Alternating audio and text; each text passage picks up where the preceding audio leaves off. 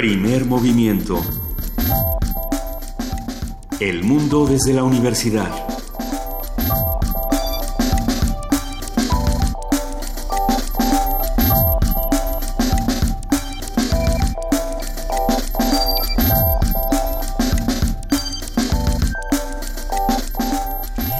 Siete de la mañana con cuatro minutos y sí, este, producción, los estoy escuchando todas esas cosas que están diciendo. ¿Sabes que a Vania le duele la espalda a Luis Iglesias? ¿Cómo estás, querida Juana Inés de esa? ¿Cómo está tu espalda, Vania Nuche? Bien, dice que bien. Sí. Amanecemos aquí en primer movimiento a las 7 de la mañana con cuatro minutos y Juana Inés, es un gusto estar contigo. Hay que decir que Miguel Ángel Quemain ahora se fue a su misión secreta. Sí, le mandamos un, un, abrazo y esperemos que todo vaya muy bien. Eh, son las 7 de la mañana con cinco minutos casi en, en, esta Ciudad de México, en esta Ciudad de México que, que pues aparentemente, ¿quién manda en esta ciudad? Digo, depende, depende de qué cuadro surrealista quieras relatar. No, y depende de eh, qué tanto quiera uno asomarse, por ejemplo, qué tanto tenga uno ganas de ver, eh, por ejemplo, el, el entierro de este, de este al que han querido llamar narcomenudista con tal de no, no asumir que hay otro tipo de organizaciones y otro tipo de autoridades en la Ciudad de México, que es este sea el que se reconoce y se conoce como el Ojos. Y bueno, que qué ha sucedido, qué es lo que pasó durante su durante su velorio, durante todas sus exequias, qué pasó, a, a la cantidad de gente a la que detuvieron y lo que esto dice de la Ciudad de México lo estaremos platicando. Al mismo tiempo tenemos un jefe de gobierno a quien ya le urge irse eh, para, para empezar su campaña. Entonces, bueno, pues lo que, lo que sucede, como todas las, en todos los periodos eh, de, de elecciones, lo que acaba sucediendo es que aquí quién sabe quién gobierna porque todos están buscando la próxima. Hay que, hay, que, hay que revisar qué pasa, por ejemplo, en este caso de Tláhuac, que bien mencionas, Juana Inés, pensando en que ayer detuvieron a tres sujetos que iban en un vehículo con aproximadamente 200 mil pesos y 1.500 dólares en efectivo y les preguntaron, ¿y ustedes por qué traen eso? Y dijeron, ah, es que vendemos coches, bueno, no, bueno, sí. Y en lo que todo ese asunto se resuelve, y es una nota que está circulando, por supuesto, en redes sociales de manera vertiginosa, eh, seguimos diciendo que no hay cártel de Tláhuac, que no hay eh, narcotráfico, sino narcomenudistas, pero la violencia en la ciudad y en el resto del país se está manifestando de maneras brutales y de maneras trágicas. Hay que discutir todos estos temas sin dejar de observar lo que está pasando en el mundo. No todos son eh, noticias terribles, pero sí hay noticias urgentes. Por ahí se estaba diciendo que si Canadá salía o no del Telecán. Esa puede ser una nota que va a dar también muchísimo de qué hablar en los próximos días. Lo que está ocurriendo en Estados Unidos de igual manera está está muy fuerte. Creo que creo que no podemos despegarnos de, la información. Los pleitos entre Donald Trump y su y su propio eh, y sus propios secretarios. Eh, sí, eh, están, estamos en un momento complicado y pues habrá que, seguirlo viendo. Ah, ahora, algunos eh, critican esta actitud de Donald Trump de sacar tweets a las seis de la mañana hablando mal de, sus distintos secretarios y otros dicen, bueno, a lo mejor aquí en nuestro país alguien tendría que hacer lo mismo en lugar de decir que todos hacen las cosas bien. yo creo que ninguna de las dos posturas es la la más adecuada. Pues ninguna de las dos es conducente. O sea, si les, se les va a pedir cuentas, adelante, se les pida cuentas y que se les, eh, se les despegue de los cargos o que se les, se les investigue como se les tiene que investigar. Simplemente una, un golpeteo que lo único que lleva es a pensar, bueno, pues quién sabe quién está gobernando, una vez más, pues no sirve para nada. No sirve para nada, pero lo que sí sirve es estudiar las cosas desde la universidad, como se hace aquí en Primer Movimiento, haciendo comunidad con un programa muy nutrido que además hoy bueno, a mí, me tienen emocionadas muchas conversaciones. Por un lado, arrancamos nuestro miércoles de lectura hablando de traducciones de poesía. Eh, nosotros tenemos aquí, como ustedes bien saben, esta sección de poesía necesaria y a veces se, se, se hace muy compleja y a veces se hace hasta difícil cuando queremos hablar de un poema en particular que está en inglés, que está en, en portugués, en otros idiomas y a veces las traducciones no les hacen nada de justicia y otras veces las traducciones son mucho mejores. En fin, vamos a platicar de esto con Lucrecia Orenzán, es traductora independiente y miembro del Círculo de Traductores. En nuestro miércoles de activación, el biólogo Cuauhtémoc Sánchez, director de Cultura Física de la UNAM, nos va a hablar sobre movimientos funcionales, a qué se refiere con esto, lo platicaremos con él. Tenemos una nota internacional interesante, un anillo para prevenir el VIH. Vamos a hablar con Andrea González, director del Centro para la Atención del VIH en la Ciudad de México. En la nota nacional, eh, las noticias desde el eh, ¿qué, es, ¿qué es lo que está sucediendo en el Estado de México? Hay una protesta de Delfina Gómez, la candidata para la gubernatura de Morena. Eh, la gobernatura del Estado de México, por supuesto, qué está sucediendo, cómo se, ha cómo se han visto las noticias eh, de los últimos días, qué pasa con la casa de, eh, de Alfredo del Mazo, qué pasa con los resultados electorales, qué pasa con el INE diciendo no, aquí no pasó nada con los topes de campaña. Todo eso lo vamos a platicar con Ginarelli Valencia Alcántara, licenciada en Comunicación por la Universidad Autónoma del Estado de México y jefa de información de criterio, noticiario de Uniradio 99.7 FM justamente la radiodifusora de esta Universidad Autónoma del Estado de México. Y la pregunta que se hacen muchos con esta noticia es, ¿le conviene o no a Morena como partido lo que está haciendo Delfina Gómez en este momento de estas, estas distintas manifestaciones? Hay que, hay que discutirlo con los expertos. Hoy la poesía necesaria me toca a mí y, me emociona mucho pensar en, en este asunto de las traducciones porque tenía pensado un poema que se llama El hombre de los sudores nocturnos, pero no lo he encontrado en español estoy haciendo... Entonces vas a poner a trabajar a la traductora con un poco de suerte desde inglés. Con un poco de suerte y si no, a preguntar justamente cómo encontrar mejores traducciones y a lo mejor hablando precisamente con Lucrecia Orenzanza encontramos un poema aún más disfrutable esta mañana. Pero bueno, además tenemos una mesa bastante buena. En la mesa del día, delincuencia en la Ciudad de México, sus formas de organizarse, que... Eh, cómo se están utilizando los términos para, para tratar de paliar la situación y hasta qué punto esto se vale. Y no lo platicaremos con el doctor Juan Salgado, él es profesor investigador del CIDE y es especialista en temas de seguridad nacional. Y cuando viene Juan Salgado se pone muy interesante porque es polémico, pero, pero pues eh, habla mucho de cómo son las reglas del juego, quién las rompe, quién no las está rompiendo. En fin, quédense con nosotros de 7 a 10 de la mañana, querida Juana Inés. Siempre es un gusto amanecer contigo en esta cabina, pero es un gusto también recibir a Dulce Wet, jefa de la discoteca de Radio UNAM, que nos está cambiando como siempre el panorama y la manera de cómo tenemos que escuchar la música. ¿Cómo estás, querida Dulce? Buenos días. Eh, muy bien, muchísimas gracias, Luisa, Juan Inés, este, todos amigos de Primer movimiento, audiencia radio unamita, melómana. Eh, sí, de plano, ¿no? Sí. Eh, pues nuevamente tenemos eh, el día de hoy algunas efemérides importantes. Por ejemplo, se estrenó en Bayreuth, Alemania, hace 135 años, Parsifal de Richard Wagner que es una ópera muy interesante porque marca precisamente la distancia con Nietzsche, que todo el tiempo le reclamaría a Wagner que se que se haya volcado a la espiritualidad cristiana, ¿no? Porque entre la tradición esotérica y lo cristiano está esto como la, búsqueda del grial. Es muy interesante cómo es toda esta ópera. Bueno, escucharemos el gran preludio orquestal que antecede la ópera de Parsifal. Es, es, una ópera en tres actos y cuatro horas y media de duración. Es muy interesante este asunto de la obertura, porque la obertura tiene que tener, contener todos los temas y leitmotiv, que es una de las características de Wagner, dentro de ese, ese fragmento musical o esa parte de la... De la Entonces son 11, 12 minutos de música en donde todos los, eh, de alguna forma las sonoridades, los temas y lo que va, los motivos musicales que va a tener la obra están presentes.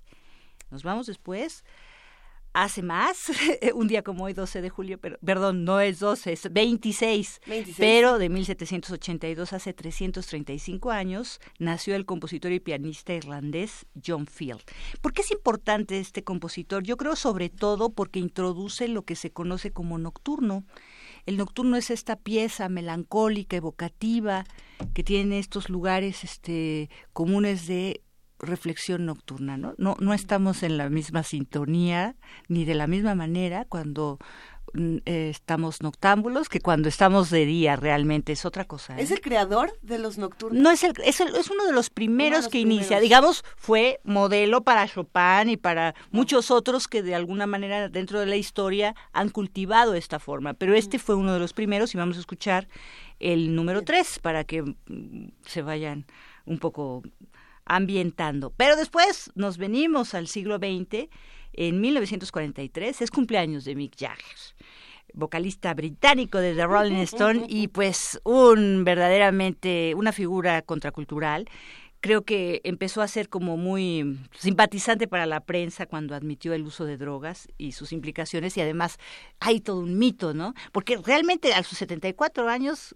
pues todavía salta y hace todas las locuras que nos que vemos desde el desde los Rolling Stones 1962, ¿no? Desde que inició que eso es impresionante. El mito es que se hace transfusiones sanguíneas para quitarse de, de este problema de la heroína o de cualquier otra adicción y entonces este pues por eso se ve tan jovial, por eso es tan joven, ¿no? Entonces vamos a escuchar una de sus piezas emblemáticas, Live With Me. Esta es una grabación en vivo ah. de Roadhouse de 1971. Esta es música del álbum Sticky Fingers que se grabó en Australia y bueno, pues este eh, quieres vivir conmigo, pero pues dice unas cosas tremendas, ¿no? Tengo hábitos desagradables, este, mi mejor amigo me, le dispara las ratas de aguas, ¿quieres vivir con los tres? Ven, a vivir conmigo, ¿no? En fin, eh, muy buena versión porque es en vivo. Y después nos vamos a un fallecimiento. Tenemos el fallecimiento del compositor, organista, pedagogo y musicólogo mexicano Miguel Bernal Jiménez. Esta figura es mucho, muy importante en el siglo XX porque es eh, su mayor contribución fue a alentar tanto el estudio como la producción de la música eh, sacra. Y en su momento el nacionalismo era muy fuerte, él también aportó, y vamos a escuchar música de cámara, pero digamos que es el líder del nacionalismo sacro. Nació en Morelia, pero vivió solo 46 años y con todo eso poquito que vivió, realmente produjo bastante obra. En su centenario, en, dos, en 2010, se hizo una cajita feliz, digo yo, porque son como 12 discos.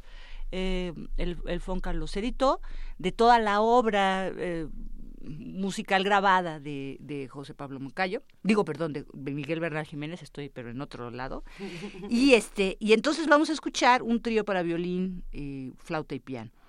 Ahora tenemos por último una, no, no como último lugar, porque realmente está muy padre que tengamos la posibilidad de asistir a música en vivo en el CENAR. Ahorita, gracias a nuestros impuestos, este, podemos entrar a todas las actividades sin, sin, sin tener que dar una cuota más que todo esto que realizamos ya de antemano.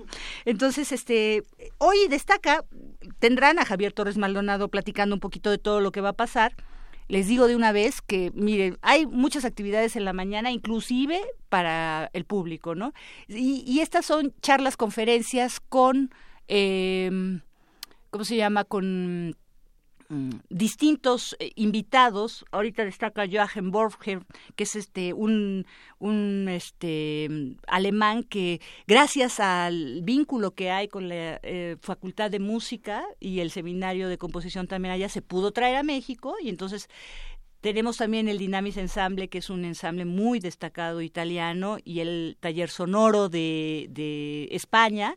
Y entonces resulta que, eh, pues, tocan conciertos, entonces todos los días hay conciertos en la noche, menos hoy. Hoy empiezan a las cinco y media de la tarde porque la intervención de una eh, exposición en la Galería Central que se llama Infosfer. Entonces esa que se llama Sonidos de la exposición, una eh, saxofonista italiana va a tocar y nos va a hacer como una mm, eh, traducción en alguna forma o una aportación multidisciplinaria a lo que ella es, eh, ve en la un en la, en exposición.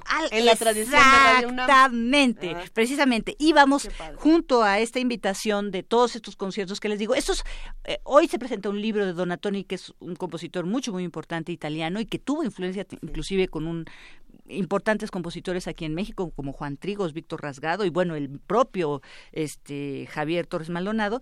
Cándida Felici, además de pianista, porque ella toca Orior, eh, con eh, en, piano. Es una obra para piano forte. A mí me llama la atención que todavía Javier Torres Maldonado este destaque este instrumento porque todavía no es un piano el piano forte pero bueno este la escucharemos con Orior después de eh, los comentarios del maestro Javier Torres Maldonado tratando de hacer la agenda de viernes, este, miércoles, jueves, viernes y sábado, porque esto termina el sábado. El, sábado les recomiendo muchísimo estos conciertos internacionales.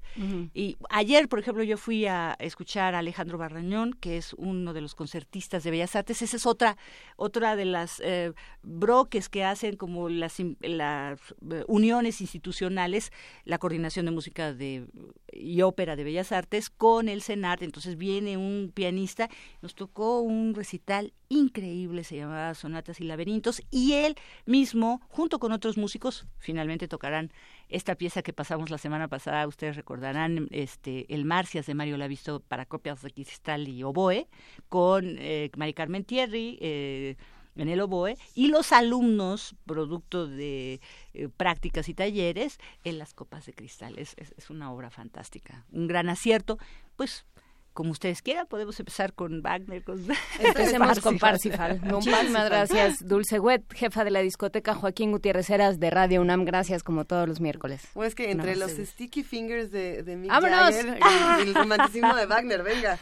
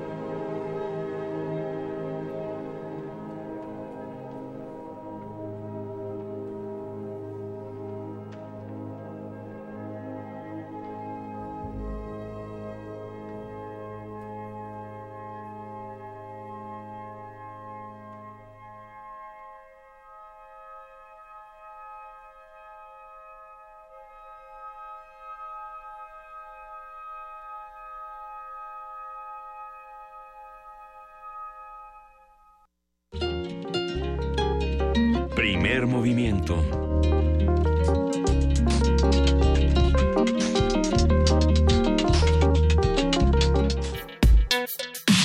Miércoles de lectura.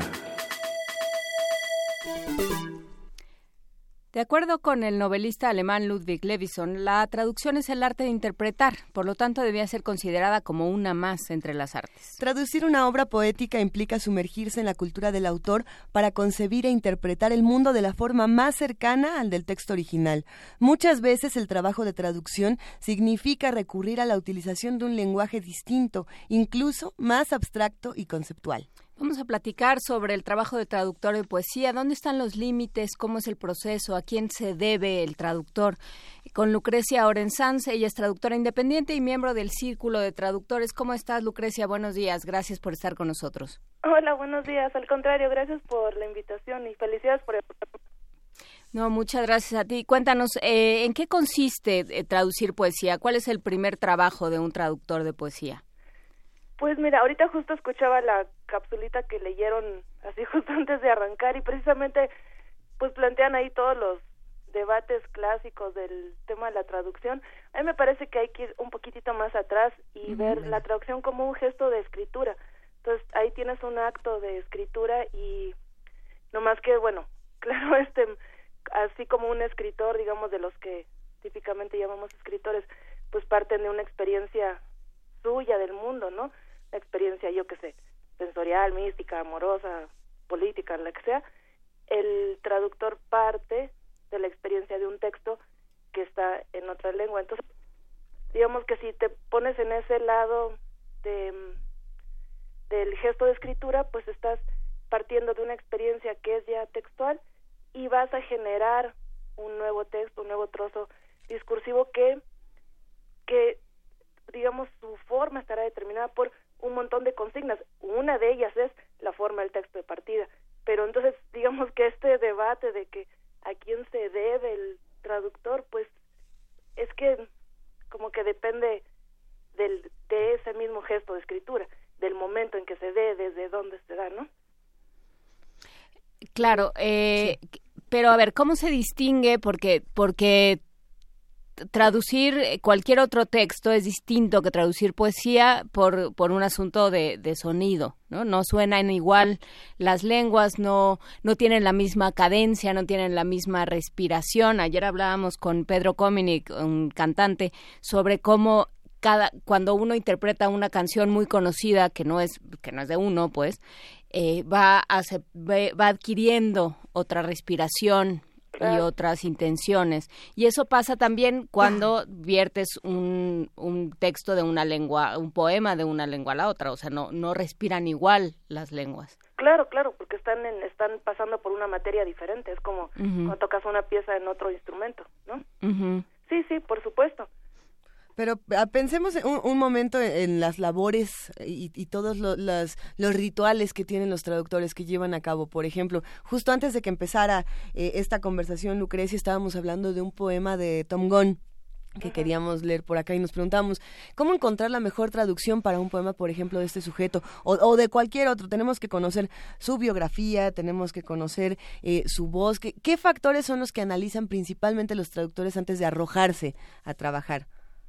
Pues es que no hay una forma única, porque como es un gesto de es, pues, es un gesto de escritura, realmente es un gesto creativo, entonces cada quien trabaja pues a su modo, ¿no? Hay quienes, por ejemplo, insisten en conocer eso, el, el autor, su vida, su obra, su tiempo y todos sus tormentos psicológicos. Hay quienes dicen, no, lo que lo, con lo que voy a trabajar es la, la pieza textual y no me importa la persona, después conozco a la persona. Este, mm, a ver, Lucrecia, pero entonces en, en, ese, en ese caso, ¿cuáles son tus rituales? A lo mejor no todos tienen los mismos, pero cuéntanos un poco de los tuyos. ¿En qué te fijas tú? Yo en una cuestión como de ánimo, como un, una especie de, de, de, de ánimo que está ahí empujando esas palabras, como si fuera ese, eh, como una especie de impulso que está ahí y que es el que me tocó a mí y que me hace escribir eso en mi propia lengua. Pero eso también en texto, digamos, bueno, yo no, es que yo no trabajo pura poesía, incluso no es como lo mayoritario que yo hago, yo hago texto de muchos tipos, ¿no? Sí. Pero creo que en todos se mueve esa misma, ese mismo gesto, ¿no? Hay un, hay un impulso que hace que esas palabras existan y desde ese mismo impulso las haces, desde ese mismo y desde el, desde el que, y desde el que vuelve necesario ese texto en tu propia lengua y tu propia cultura. Claro. Porque digamos que ese es el, ese es el segundo gesto que se monta encima del, del que tú encontraste en, el texto ese primigenio que vas a traducir, ¿no? Sí, y, pensando entonces en otro tipos, en otros tipos de textos que se deben traducir y en cómo contrastan con las traducciones poéticas, eh, hablábamos en algún momento con, con otros traductores de lo que ocurría cuando hacemos traducciones académicas de textos más científicos, por ejemplo, donde realmente no importa la rítmica, sino que los términos sean precisos y que estés diciendo exactamente lo que el autor quería decir. Pero, por ejemplo, si tomamos poetas a lo mejor de lo más, eh, no, no me atrevería a decir convencionales, pero sí quizá conocidos, como puede ser el caso de Edward Gorey, que eh, tiene poemas para niños como macabros, o hasta el mismo Tim Burton, que tienen estas sonoridades muy particulares, estas rimas muy exactas. Y uno puede encontrar estos libros, ¿no? La, la trágica muerte del chico Ostra, si no me equivoco. Claro que tienen una sonoridad específica. ¿Qué pasa con eso? ¿Importa más que suene una suerte de, de canción o que, o que lo que dice en el texto sea tan exacto como ocurre con los textos académicos o científicos? Pues, bueno, no me pregunto, o sea, ya hay mil escuelas y opiniones que puedes encontrar acerca de qué es lo más adecuado. O sea, por eso no creo que haya como una sola solución. Claro. Creo que tienes que poder producir un texto que sea potente, o sea, que resulte potente de acuerdo con los criterios que es, que suena como muy como muy difuso, muy abstracto, pero no sé, por ejemplo, en esos textos es muy potente pues la agilidad sonora y, y, y, que esté el texto cabalgando y que realmente te deje, te arrastre, ¿no? Entonces, ah, bueno, produce uno con los recursos que, que tiene tu lengua que haga eso, ¿no? Sí, en efecto. Entonces, pero pues, pero suena esto muy abstracto, es que son 2.500 años de debate sobre exactamente los mismos puntos, ¿no? Y, y, los traductores cómo siguen discutiendo o actualmente qué es lo que discuten cuando cuando se reúnen en qué se fijan el, grupo de traductores eh, son preguntas muy complicadas porque no es que no es que haya algo como unificado no claro. Así como que digamos en México en 2007 en lo que nos fijamos es en esto.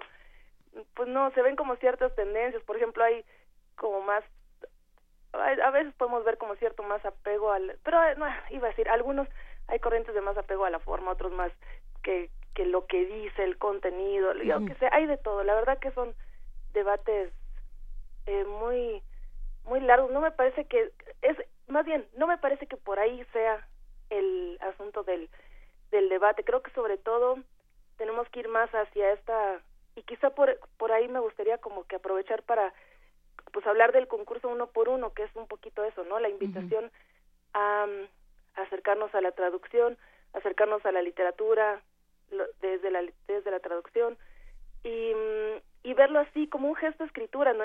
Acercas y empieces a ver qué es lo que se mueve en cada pieza, qué es lo que está vivo ahí, por qué te tocó y por qué, de qué manera y, de, y por qué lo jalas hacia tu mundo, o sea, por qué esa pieza, ese texto tiene algo que, que, está agitándose ahí y que quieres llevarlo a tu mundo porque quieres que agite a otra gente de esa manera. ¿Qué, qué tienes que hacer para que eso pase? ¿no? Entonces, bueno, ahí como con cualquier poema también de, digamos, de creación primigenia, pues habrá quien diga, ay, sí le atinaste, no le atinaste, ah, qué porquería, qué joya, etcétera, bueno, de todo, ¿no? Entonces, ya unos se moverán, otros se sentirán tocados, otros no se sentirán tocados, etcétera, ¿no? Claro. Pero no hay, no es como que el poema dicte sus necesidades y dicte sus consignas y sea una especie de objeto puro ahí flotando para encontrar su forma exacta, ¿no? Y como, a ver, vamos, eh, vamos viendo, ¿cómo es este, con, este concurso uno por uno? ¿Cada quien elige su poema? No, no, no. Los poemas se van lanzando a lo largo del año, uno por uno, así por eso se llama así, en distintos idiomas. Y entonces, este, cada poema lo lanza un traductor o poeta de, pues vinculado con esa lengua, lo presenta, entonces hace un, este concurso lo hacemos entre el Círculo de Traductores, el periódico de poesía, la revista, ahora se, bueno, originalmente es el Círculo y el periódico y ahora se sumaron la revista en fin, Escribalia y Ediciones Pluralia. Entonces, en los distintos medios se lanza el poema con su presentación, que es un texto escrito por el, el poeta o traductor que lo presenta. Se lanza, está dos meses abierta la convocatoria para que se traduzca al español y luego la misma persona que lo presentó eh, revisa todas las traducciones y elige la ganadora y también hace un texto de presentación a la traducción ganadora explicando sus criterios y eso.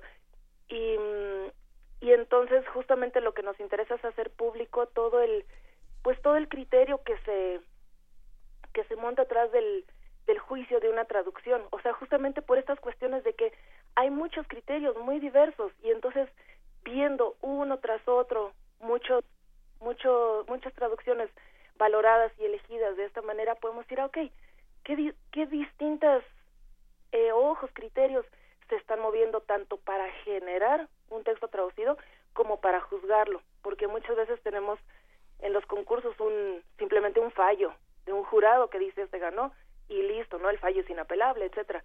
Pero lo que nos interesa aquí es este, este ir generando estas capas discursivas para entender qué es lo que está ocurriendo ahí, porque es un gesto creativo de parte de todos los involucrados. Entonces, así, por eso es que se va, este, que la mecánica de esa manera y que se van lanzando así como escalonados los poemas.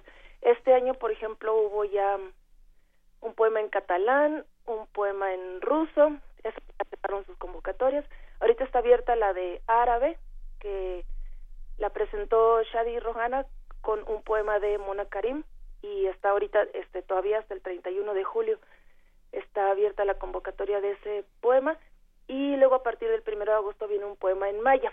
Entonces ahí tendremos dos meses con el poema de maya y luego a partir de septiembre empieza a venir, a venir los textos de resultados hasta diciembre que es ya la ceremonia de premiación.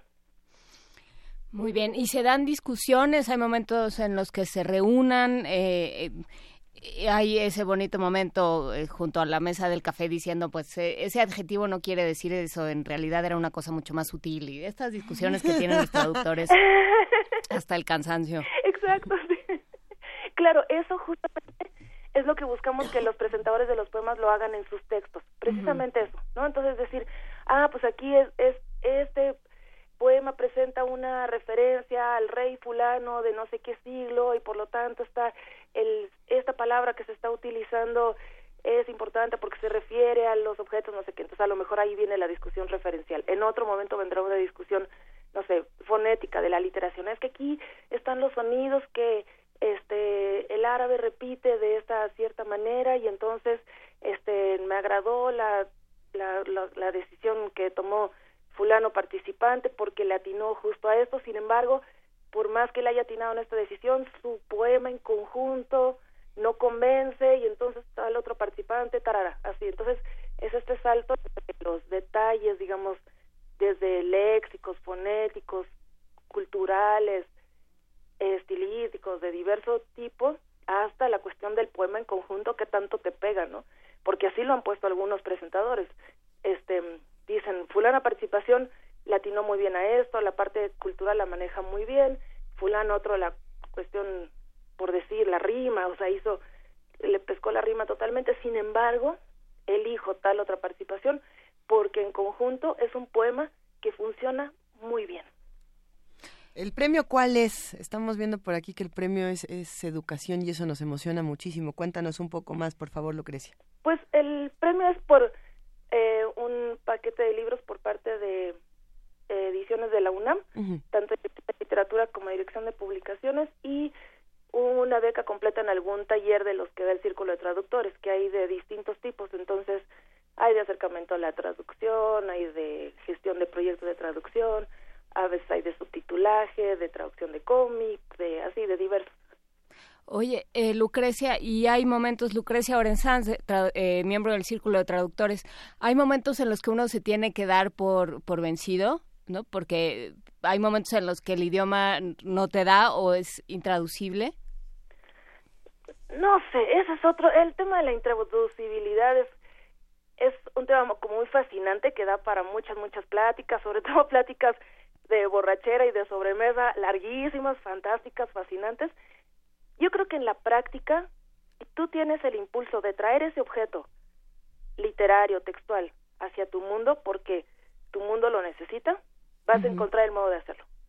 Pero hay momentos en los que a lo mejor es un juego de palabras muy, eh, muy usual en la lengua original, pero que a la hora de, de, de llevarla a otro idioma no, no, no, no reverbera igual, no tiene el mismo eco, eh, está perfectamente plano, ¿no?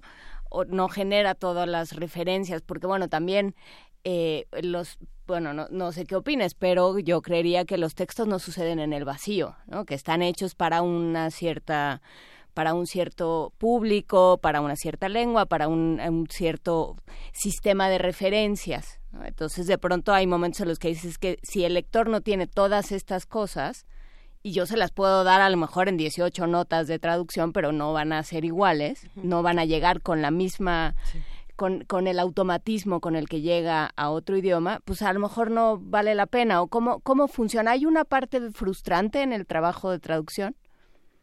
Pues sí, sí, claro que sí, pero, pero insisto, si, si tú estás desde como parado en tu cultura y dices, quiero hacerle llegar esta pieza a mi gente, ¿no? Y entonces vas a encontrar el modo. Si, el modo será quizá desarmar ese poema y reconstruir otro nuevo, con otras reglas, otras palabras en tu lengua y sientes que eso es, que, que con eso estás generando esa nueva pieza, bueno, otro lo resolverá, como dices, con las 18 notas al pie. Otro lo resolverá con una nota, o sea, qué sé yo, un artículo, por ejemplo, que envuelve ese poema y presenta tanto el poema original como su, su intento de traducción y entonces dice, ok, se los presento de esta manera, les quiero hacer llegar este objeto que suena así y no quiero que lo escuchen, que sientan cómo suena y, y, y les digo que se trata de esto. Por ejemplo, otros harán no sé, 15 traducciones y presentan las 15. Otras invitarán a sus 15 amigos y cada uno hará su traducción y entre todas se construye la traducción final. Otros harán, otros la pondrán en una canción y otros harán un performance. No sé, el chiste es que no va a quedar obviamente ese un objeto igual, porque la traducción es otro texto. Entonces, muchas veces estamos como muy fascinados, muy atrapados por la perfección con la que funciona ese texto en su medio de origen, ¿no? Claro. Pues claro, porque se construyó con una lógica, con una con una se construyó a partir de la relación orgánica entre el sonido, el sentido y todo el mundo referencial de ese medio, pues es un es un texto que brota de manera muy orgánica en su medio. Lo que pasa es que los traductores somos pues lectores que estamos ahí leyendo ese, este material, nos fascina y lo queremos traer de alguna manera. Lo que tenemos que hacer es, sin perder la fascinación, perder la reverencia a la manera exacta en la que funciona esa pieza en su mundo, ¿no? Y empezar a ver la reverencia hacia cómo funcionan los recursos en la nuestra, en nuestra lengua, en nuestro mundo, y con eso construir otra pieza. Sean esos recursos una nueva construcción fonética o un aparato crítico o un cambio de medio, yo qué sé. Pues eh, muy bien, queda hecha la invitación a conocer lo que está haciendo el Círculo de Traductores y por supuesto este concurso uno por uno, se puede seguir aunque uno no, uno no vaya a meter su cuchara ni a traducir nada. Claro, claro, esa es la idea, justamente que todos nos alimentemos de esas es, todas esas capas de discurso que se va generando. O sea, no sé, el, pueden ver también todo el material de los dos años pasados porque ahorita estamos en la tercera temporada. Entonces el chiste es ese, aunque no no sepamos japonés, de todos modos vemos la presentación del poema en japonés y vemos la presentación de la traducción ganadora y nos revela algo acerca de lo que es, incluso acerca de lo que es la poesía en conjunto y la lectura de poesía y la necesidad de la poesía, porque vemos, a lo mejor no podemos desentrañar la, minucia que están hablando ahí acerca de la lengua japonesa, pero pero sí vemos un montón de reflexiones en torno a la traducción, a la poesía y por qué esto es importante para nuestro mundo. Pues lo, lo iremos platicando. Muchísimas gracias, eh, Lucrecia Orensanz, traductora independiente, miembro del Círculo de Traductores. Seguiremos el trabajo de uno por uno del Círculo de Traductores, por supuesto lo que le toca a la UNAM en términos de nuestro periódico de poesía y de todas las instancias que están involucradas. Muchísimas gracias. Al contrario, gracias a ustedes, pues me el espacio de primer movimiento y bueno, creo que no les dije cosas muy concretas, pero espero que sea una invitación a acercarse a crear literatura a través de la traducción. Quedan todos invitados, Lucrecia. Va un inmenso abrazo para ti. Hasta luego. Igual, nos vemos. Vámonos con música. Música, eh, ¿cómo, ¿cómo se traduce la música? Y por, y por ejemplo, este es, un ejemplo, ¿cómo se traducen los nocturnos en, tiempos como, como los que estamos viviendo qué pasa cuando uno se despierta a las 2 de la mañana? ¿Eso que uno sienta cuando se despierta a las 2 de la mañana? Por ejemplo. ¿Te despertaste hoy a las 2 de la mañana, Me despierto todos los días a las 2 de la mañana y luego a las 4 y así varias veces. Y así varias veces. ¿Qué, qué pasa con, los nocturnos que nos escuchan en arroba P Movimiento, en diagonal Primer Movimiento UNAM y en el teléfono 55 36 43 39? Para todos ustedes vamos a escuchar en este momento de John Field, uno de los digamos, creadores de los nocturnos, como nos lo contaba Dulce Wet, el número 3. Venga.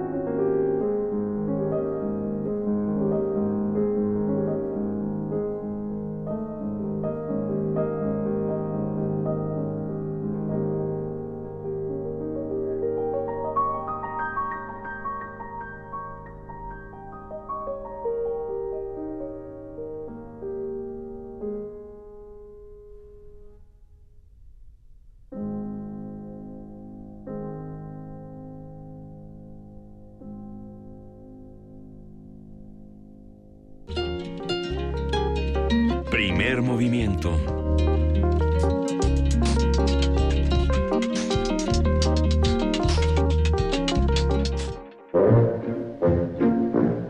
Nutrición y activación.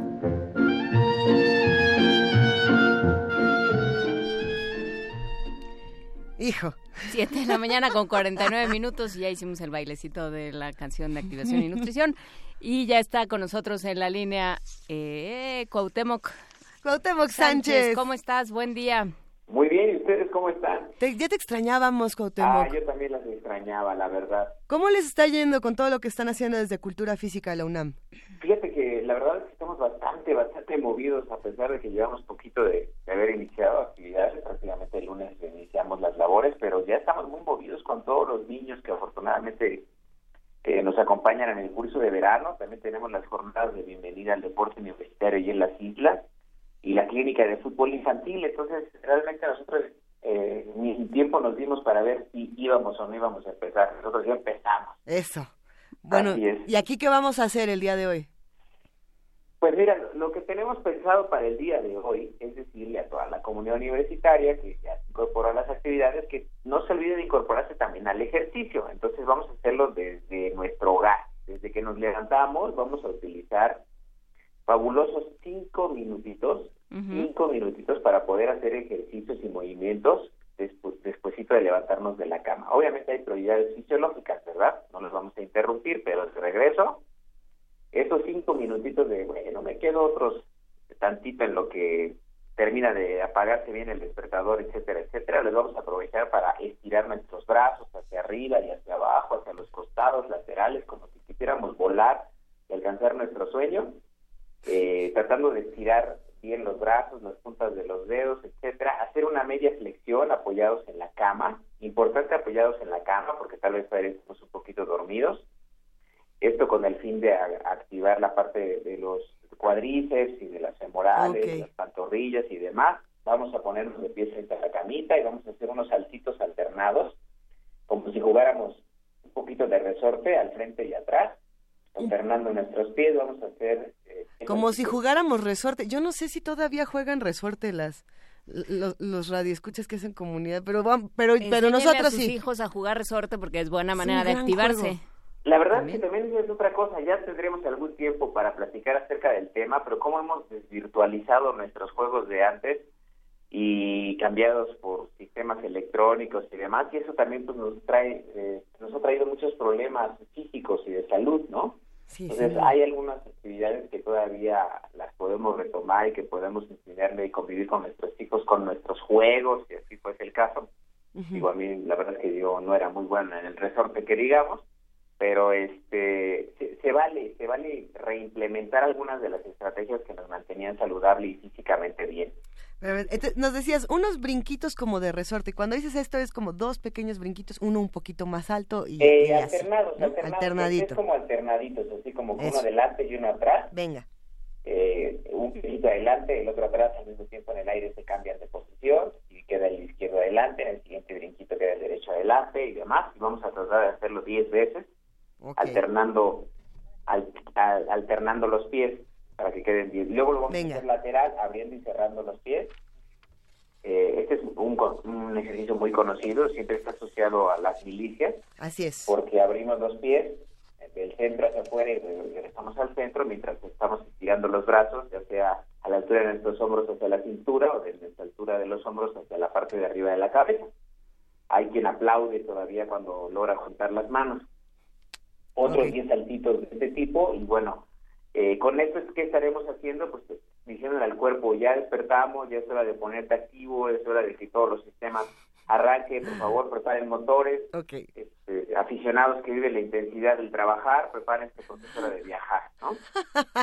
entonces, eh, con esto le estamos diciendo al cuerpo, es, eh, estamos empezando diferente. Y por eso quiero aprovechar esta primera sesión para que toda la gente trate de activarse diferente durante su día, y no solamente esperar el momento en el que pues hemos platicado, ¿no? Que es el momento de la comida o un momento de descanso en el trabajo, ¿no? Desde nuestro hogar podemos empezar con este pequeño movimiento, con estas pequeñas rutinas y poder este, activarnos físicamente.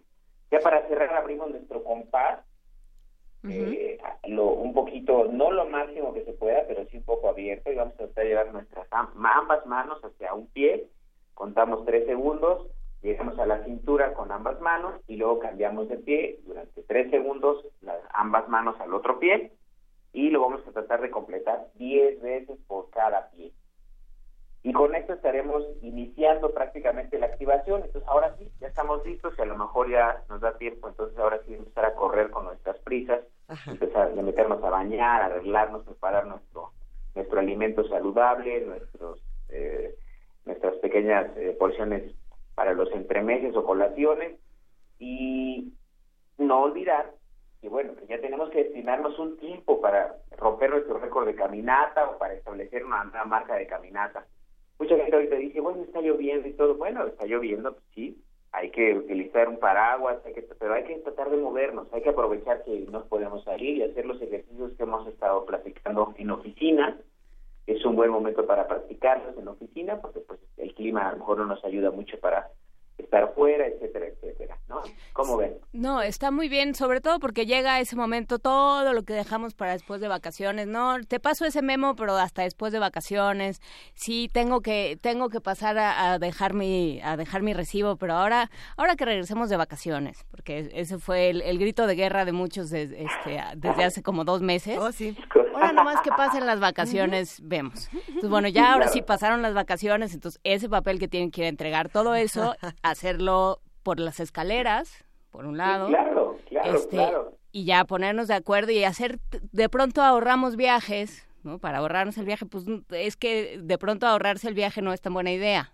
Exactamente, qué bueno que lo mencionas, fíjate que eh, uno se puede programar para, en lugar de llevarse los dos oficios eh, en el momento, en el mismo instante para entregarlos en, los dos sitios, pues bueno, voy por uno rápido, regreso, voy por el otro rápido. Me sirvió porque me distraje de, la cotidianidad, de la monotonía y salí dos veces y además los entregué muy rápido, ¿no? Y entonces ya me activé físicamente y listo, ya estoy, ya estoy, ya hice algo diferente el día de hoy. No necesariamente, insisto, tienen que ser los mismos ejercicios siempre. El cuerpo humano es una máquina increíblemente maravillosa y siempre se adapta a todas nuestras exigencias. El cuerpo nos responde a voluntad, entonces eh, lo que no debemos de dejar infranqueable es la voluntad, ¿no? O sea, esa es la que debemos de, motivarla, debemos de impulsarla para que siempre nos dé los beneficios físicos y nos acompañemos de esto. Venga. Sí, muévase, salga de su cubículo, vaya a visitar a su, su director de confianza, a su funcionario favorito, a su pagador. Vaya a saludar a su pagador. No, no vaya nada más día 15 y 10 y 25. Vaya otro día. Pero ¿qué pasó con los que realmente nos oxidamos, aunque nada más nos vamos, eh, no sé, una semana de vacaciones y, regresamos como si nos hubieran agarrado a costalazos y no tenemos ya nada de condición? A mucha gente le pasa, ¿no? No lo digo por mí, Cuauhtémoc Sánchez. Pero ¿qué hacemos? Estos ejercicios nos sirven. ¿Qué otras cosas nos recomiendas para mantenernos activos y para recuperar todo lo que se pudo haber perdido? Fíjate que eh, esta pregunta regularmente, que bueno, que surge de la inocencia de alguien que regularmente no está activo físicamente, no solamente es exclusivo, eso es un algo que pasa con deportistas hasta de alto rendimiento. Eh, como yo, por ejemplo. Por ejemplo, ¿no? A eso iba. Y por ejemplo tienes eh, la, la, la, rutina, tienes la constancia de estar ejercitándote diario, pero de pronto llega pues unas dos semanas en las que no haces, no creas que porque es un atleta profesional, llega la tercera semana y dice, bueno, ok, descansé mis dos semanas y listo, este regreso donde me quedé la realidad es que no, la realidad es que el cuerpo va minando eh, esto y también entra en una fase de recuperación. Para algunos es importante el descanso absoluto, para otros atletas se pone un descanso pasivo o, una, o una recuperación activa.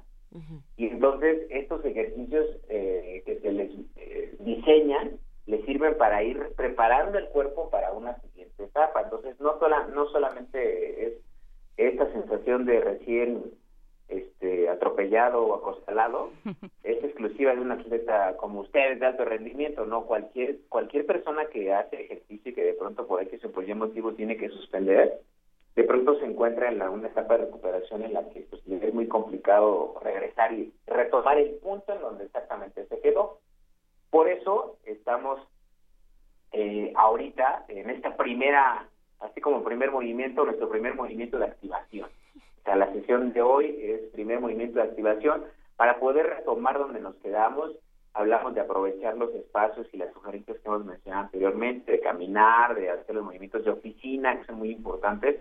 Y obviamente si, si lo están haciendo con constancia les va a costar menos trabajo, pero si lo dejaron de hacer durante las tres semanas, cuatro semanas, les va a costar un poquito y tendrán que retomarlo al ritmo. Tampoco se trata de alcanzar en unas semanas, ya podían hacer 20 o 25 encogimientos en las sillas, se trata de que ahora los vuelvan a hacer de un jalón.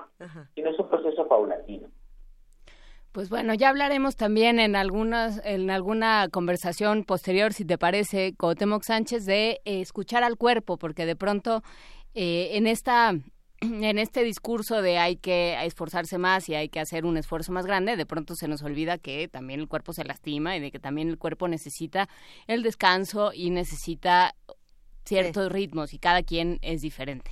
Exactamente, exactamente. No hay una sola. Eh, me preguntaban, recordarán hace algún tiempo acerca de una frecuencia cardíaca. ¿Cuál es la frecuencia cardíaca ideal para hacer el ejercicio? Pues la frecuencia cardíaca está en función del corazón ideal. ¿Cuál es el corazón ideal? El de cada uno. Desde luego, y el, y el, que, y el que está latiendo también ese ayuda. Muchísimas gracias, biólogo Cuauhtémoc Sánchez. No, gracias a ustedes. Solamente que querría cerrar con una invitación a toda la comunidad universitaria estudiantil para que aprovechen estas tres semanas, a partir de esta semana y las dos siguientes, para que visiten las islas en un horario de 11 de la mañana a 4 de la tarde. Tenemos las jornadas de bienvenida al deporte universitario, donde eh, va a haber una cantidad de servicios deportivos, de activación física, clases dirigidas, servicios de tirolesa, préstamos materiales, inflables, eh, eh, torneos eh, de un día, torneos relámpago, exhibiciones deportivas, baile, etcétera, etcétera, etcétera, todo diseñado para que la comunidad se active físicamente y ojalá logremos sembrar la semillita de la de la mejora de la salud a través del ejercicio en toda la comunidad. Pues esperamos que sí y muchísimas gracias por este espacio, como siempre, para, por nuestro miércoles de activación. Biólogo Cuauhtémoc Sánchez, director de Cultura Física de la UNAM, queda hecha la invitación para irse a activar todos los días a las, a las islas entre las 11 y las 4. Muchísimas gracias. Gracias a ustedes y ahora sí, let's go, girls. ok, hasta luego. Dejemos de la música a los curadores. Hasta luego, Cuauhtémoc Sánchez. Muchas gracias. Let's go, girls. Primer movimiento. Hacemos comunidad.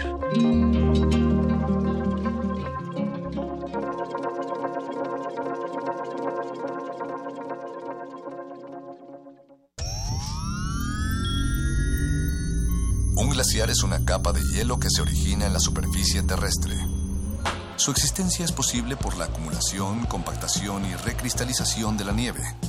Se sabe que cada glaciar contiene en su interior una historia musical que depende de su edad y su tamaño. Se sabe también que muy en lo profundo de las aguas polares, todos los glaciares están conectados entre sí. Glaciares, túneles infinitos para el fin del mundo.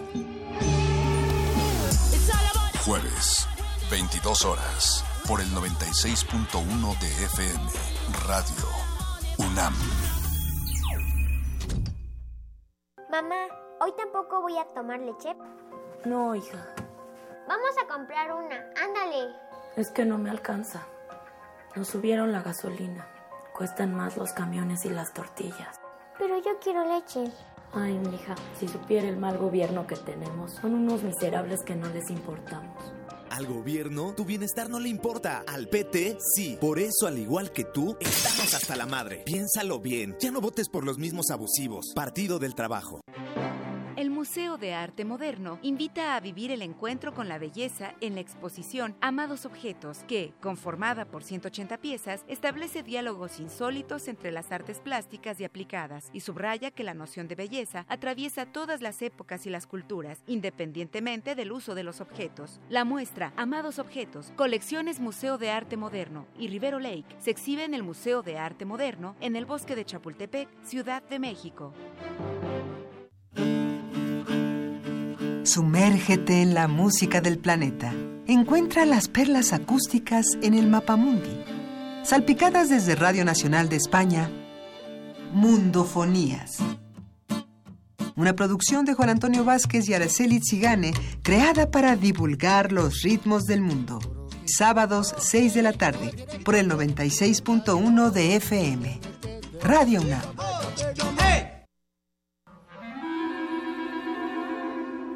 Testimonio de oídas. Música nueva en voz de sus creadores. De sus intérpretes. Un autorretrato sonoro de la música de hoy. Escúchanos por el 96.1 de FM los martes y jueves a la 1 a.m. o en su retransmisión los sábados y domingos también a la 1 a.m. Let there be sound. Am I hearing voices within the voice? La voz. Gabinete de Curiosidades. Conoce los descubrimientos sonoros que Luisa Iglesias y Frida Rebontulet atesoran en las frecuencias radiales. Experimentación sonora, música poco convencional, materiales históricos y diversos audios que forman vasos comunicantes. Todos los domingos a las 2.30 de la tarde por el 96.1 de FM Radio UNAM. Experiencia sonora. Búscanos en redes sociales, en Facebook como Primer Movimiento UNAM y en Twitter como P Movimiento o escríbenos un correo a primermovimientounam@gmail.com. Hagamos comunidad.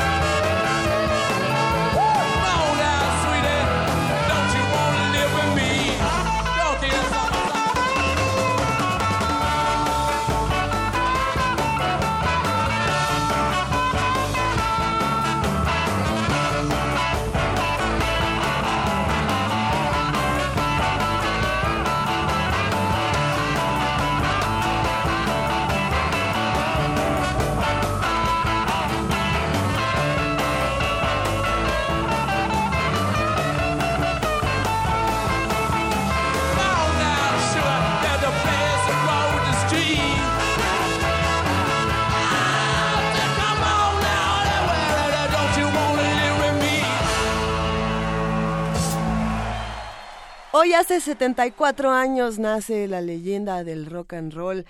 Sir Michael Philip Mick Jagger, el líder de los Rolling Stones, cofundador de esta importantísima banda, que para muchos es la que ha tenido el mejor frontman de toda la historia. Otros me van a decir que no, que si es Freddie Mercury, que si es... Eh, uh, ya no voy a empezar a decir más porque por ahí también me pueden decir que John Lennon, pero lo estamos diciendo en términos de espectáculo, como, como lo decía Dulce Wet, bueno, la por lo curadora... Menos, si, no, por lo menos de volumen, o sea, de cantidad de tiempo que ha sido el, el frontman o el principal Sí, el líder. El, el líder de la banda que le llaman, ¿verdad? Si, utilizamos frontman en inglés es para expresar esta, esta suerte de entre, entre, Es que ahora voy a decir entertainer y tampoco quiero decir esta palabra.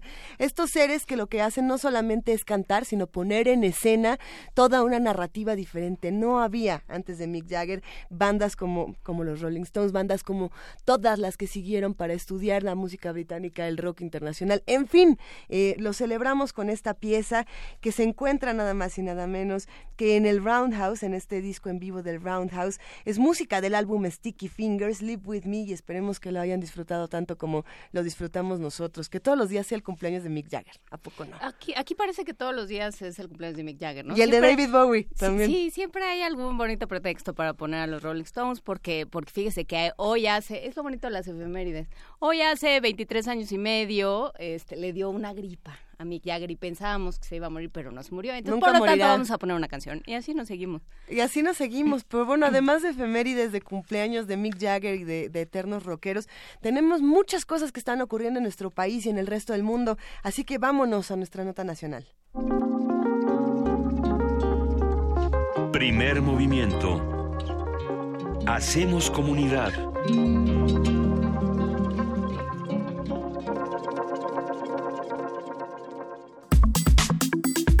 Nota Internacional.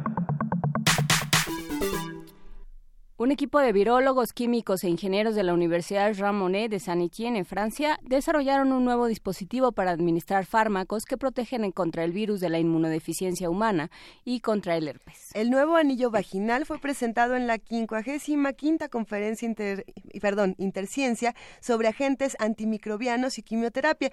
Esta fue celebrada en San Diego, California. Los científicos comprobaron la eficacia de este anillo de silicona que es capaz de liberar fármacos en forma de moléculas hidrofílicas como como tenofovir contra el VIH o aciclovir contra el herpes, lo que protegería a las mujeres con mayor riesgo de exposición a enfermedades de transmisión sexual ya lo, ya lo iremos platicando con los expertos, pero por ejemplo, la ciclovir es esta sustancia que ustedes pueden encontrar de manera tan sencilla en los tubitos que venden en, en las farmacias, ¿no? Para los, en, en, estas pequeñas pomadas que vienen en un tubito, ¿no?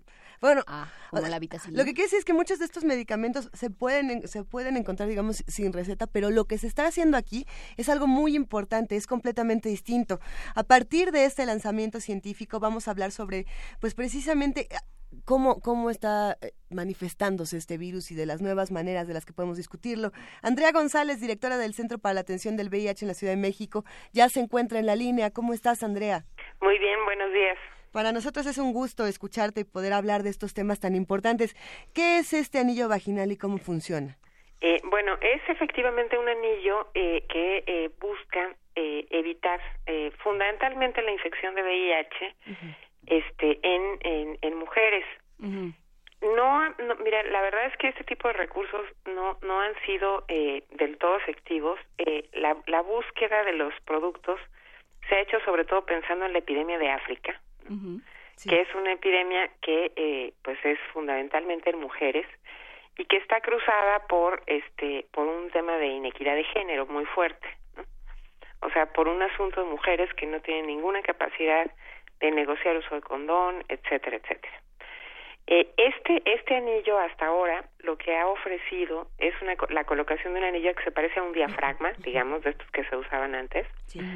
Este y efectivamente da una protección para la para la epidemia y esta protección se calcula en alrededor del 56%. O sea, es decir, 56% eh, menos probabilidad de infectarte eh, pero no tiene una protección más alta que eso. Que es un poco lo mismo que pasa con la vacuna, que se desarrollan vacunas y demás, pero los niveles de protección eh, no son eh, del todo óptimos.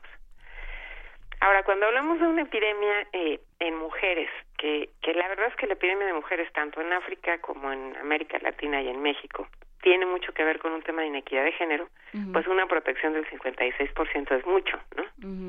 Pero, por ejemplo, te puedo decir que hay eh, eh, el gran momento de la, de la, o sea, que ha habido en los últimos años de prevención de VIH fue en 2011 cuando nos dijeron que cuando una persona positiva está en eh, positiva de VIH está en control virológico, eh, se reduce la probabilidad de infectar hasta en un 96%, entre 96 y 100. Es decir, o sea, tratar a las personas positivas es un es un eh, digamos una medida que te da una eh, una protección muy grande en las personas negativas. Entonces, este, pues eso es más o menos. A ver, eh, vamos, vamos eh, separando la información, Andrea González. Eh, buenos días. Buenos días. un problema de inequidad de género, ¿no? Hay, sobre todo en el caso de África, que ha sido el que se ha visibilizado más, sobre todo en los medios más, en los medios internacionales, lo que hay sobre todo una, una edad muy, muy temprana de contracción de, de la enfermedad, el contagio. Sí, y, y, la verdad, este, o sea, es, es cierto esto, pero también una situación en donde eh, la verdad es que las mujeres no tienen ninguna eh, posibilidad de decisión, o sea, en, en, sobre todo en el ámbito de su sexualidad y de sus parejas, ¿no? O sea, es una sociedad, o sea, es decir, son grupos sociales así, en, en donde en donde más este eh, la epidemia ha sido más fuerte. En México pasa, o sea, no creas que es muy diferente. O sea, en México eh, la epidemia que tiene que es hacia mujeres, el grupo de mujeres que tienen eh, que más digamos expuestas a la infección de VIH son las que tienen las que están expuestas a relaciones de violencia y a relaciones de alta inequidad, o sea, es decir, efectivamente el VIH le puede dar a cualquier persona, pero pero el grupo que está afectado, mayoritariamente de mujeres, es también un grupo con bajo nivel educativo, insisto, con, con o sea, expuestas a relaciones de, violencia de género, de violencia sexual, etcétera. Entonces sí tienes esta circunstancia. Entonces, o sea, buscar medidas preventivas cuando no tienes este este esta esta circunstancia. si quieres, por ejemplo, te pongo un ejemplo de, una circunstancia así. Suponte tú que tienes este, una mujer que llega que no tiene VIH, que, eh, por ejemplo, sabe que su pareja eh, tiene, tiene VIH y que esta pareja no se quiere tomar el tratamiento. Entonces, si esa pareja se toma el tratamiento, tú tienes un mecanismo de proteger a la mujer. Porque si esa persona está en control, ella está protegida. Pero sí ocurre la situación, entonces no se quiere eh, tomar el tratamiento y ella no tiene posibilidades de negociación de uso del condón. En una circunstancia como esas, un producto como este, pues claro que te funciona. Este, pero, o sea, eh, sin embargo, yo creo que sí es muy importante el tema de seguir trabajando en los temas de equidad de género. ¿Desde dónde tendríamos que estar abordando los temas de equidad de género cuando nos hacen falta tantas estructuras? Eh, eso es interesante analizar, Andrea. Pues mira, yo, yo esa parte se las he escuchado mucho, pero yo, yo creo que es fundamentalmente desde las niñas, ¿no? O sea, desde las niñas, desde, desde, el tema de, los de, la parte educativa, ¿no? O sea, es decir, sí, sí te digo que son un, un grupo poblacional que tiene en general bajos niveles educativos, o sea, en general pues en muchas ocasiones crecieron solas, ¿no? Este, es decir, con familias, este, eh, rotas, este, y demás, a veces hijas de madres adolescentes también. Sí. Entonces, estas medidas de, de pues, educativas y el tema de la prevención de embarazo adolescente me parece que sigue siendo un tema. Pero bueno, ya me salí del VIH, pero de verdad es que en la epidemia de mujeres sí hay un tema de inequidad. El producto este del anillo, te digo, te da este, este, este, o sea, una protección de más o menos 56%, eso es lo que está publicado de este, de este, de este punto. Hay otro que es eh, lo que se llama el tratamiento preexposición, que es este mismo medicamento, tenofovir, este, más, más otro, en una pastilla que se toma todos los días, ¿no? Ese, ese, este, tiene una eficacia, una eficacia más alta, en hombres una eficacia casi el 100%, eh, con, con el uso de condón, digamos. Eh, es, está, eh, va a empezar en, en América Latina, hay un, un protocolo de tres países para empezar la implementación del uso de este. Sí te diría que es más efectivo en hombres en términos de que, eh, digamos, es más fácil la concentración este de, del prevenir eh, eh, infecciones en hombres.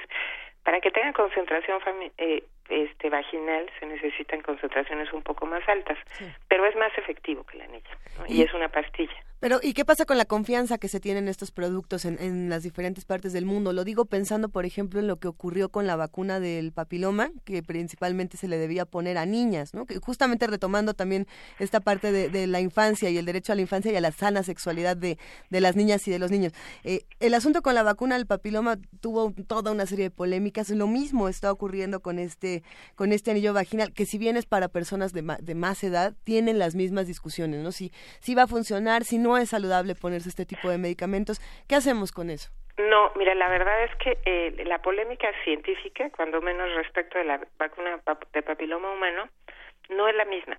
O sea, la, ¿Cómo, ¿cómo son diferentes? te, te, digo porque porque la vacuna, o sea, lo que o sea, lo que está en discusión de la vacuna de papiloma humano es eh, el tema de que se transmita o no el VPH, el virus del papiloma humano. Uh -huh. Pero en términos de prevención de cáncer, ¿no?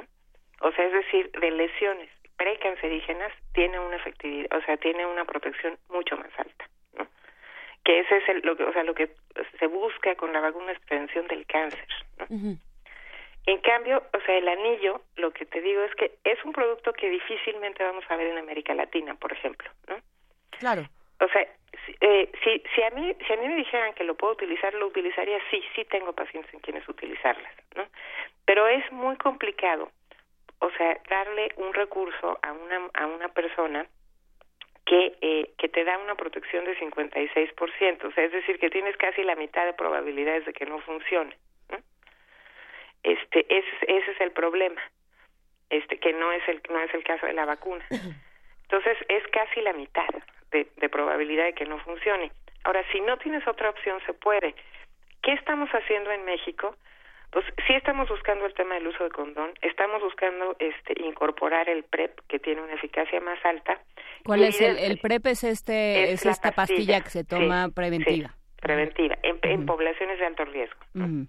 Pero una mujer que eh, que tiene una pareja positiva es este evidentemente está en riesgo. Uh -huh. Y este y la otra cosa muy importante en este tema es eh, los métodos anticonceptivos o sea, los métodos anticonceptivos, que ahora hay unos de, de, de, este, de larga duración y demás, porque, o sea, pues también tienes que ver eh, esta parte de, de uh -huh. otros riesgos. ¿no? Y bueno, el condón, que sigue siendo la medida más, más eficaz para prevenir una infección de VIH y que además evita las demás infecciones de transmisión sexual. Sí, te podría decir, por ejemplo, que hay un tema, sobre todo en estas poblaciones, este, eh, al, o sea, muy ligadas al, al, al VIH, que es sífilis, ¿no? Sí, en efecto. Entonces, y ahí ni el anillo, ni el, o sea, es decir, es el condón, ¿no? El, el método más efectivo.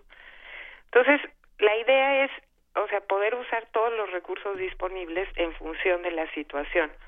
Sí. Hay, si yo te digo, hay personas en las que se podría usar ese anillo, sin duda. Hay... Pero...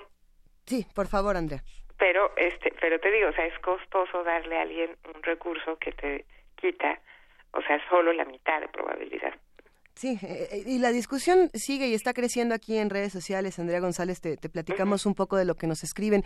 Por aquí, Flechador del Sol manda una pregunta, dice, ¿por qué no hacen este tipo de vacunas o dispositivos a hombres y por qué la distinción por género? Habrá que, habrá que mencionar antes de continuar con, con, esta, con esta pregunta y de escuchar eh, tus opiniones, Andrea, habrá que decir que justamente el, el, VIH, cuando hablamos del VIH, había un estigma principalmente a la población masculina, ni siquiera a la femenina, eh, a la masculina homosexual, ¿no? ¿No? En, un principio ese era el primer estigma de esa enfermedad. Eso se ha ido modificando a lo largo de los años gracias a toda la información que se tiene y si bien se está planteando esto, se habla más por una violencia que están viviendo las mujeres constantemente a su sexualidad, más allá del, del padecimiento. ¿O desde dónde, desde dónde podemos abordar esto?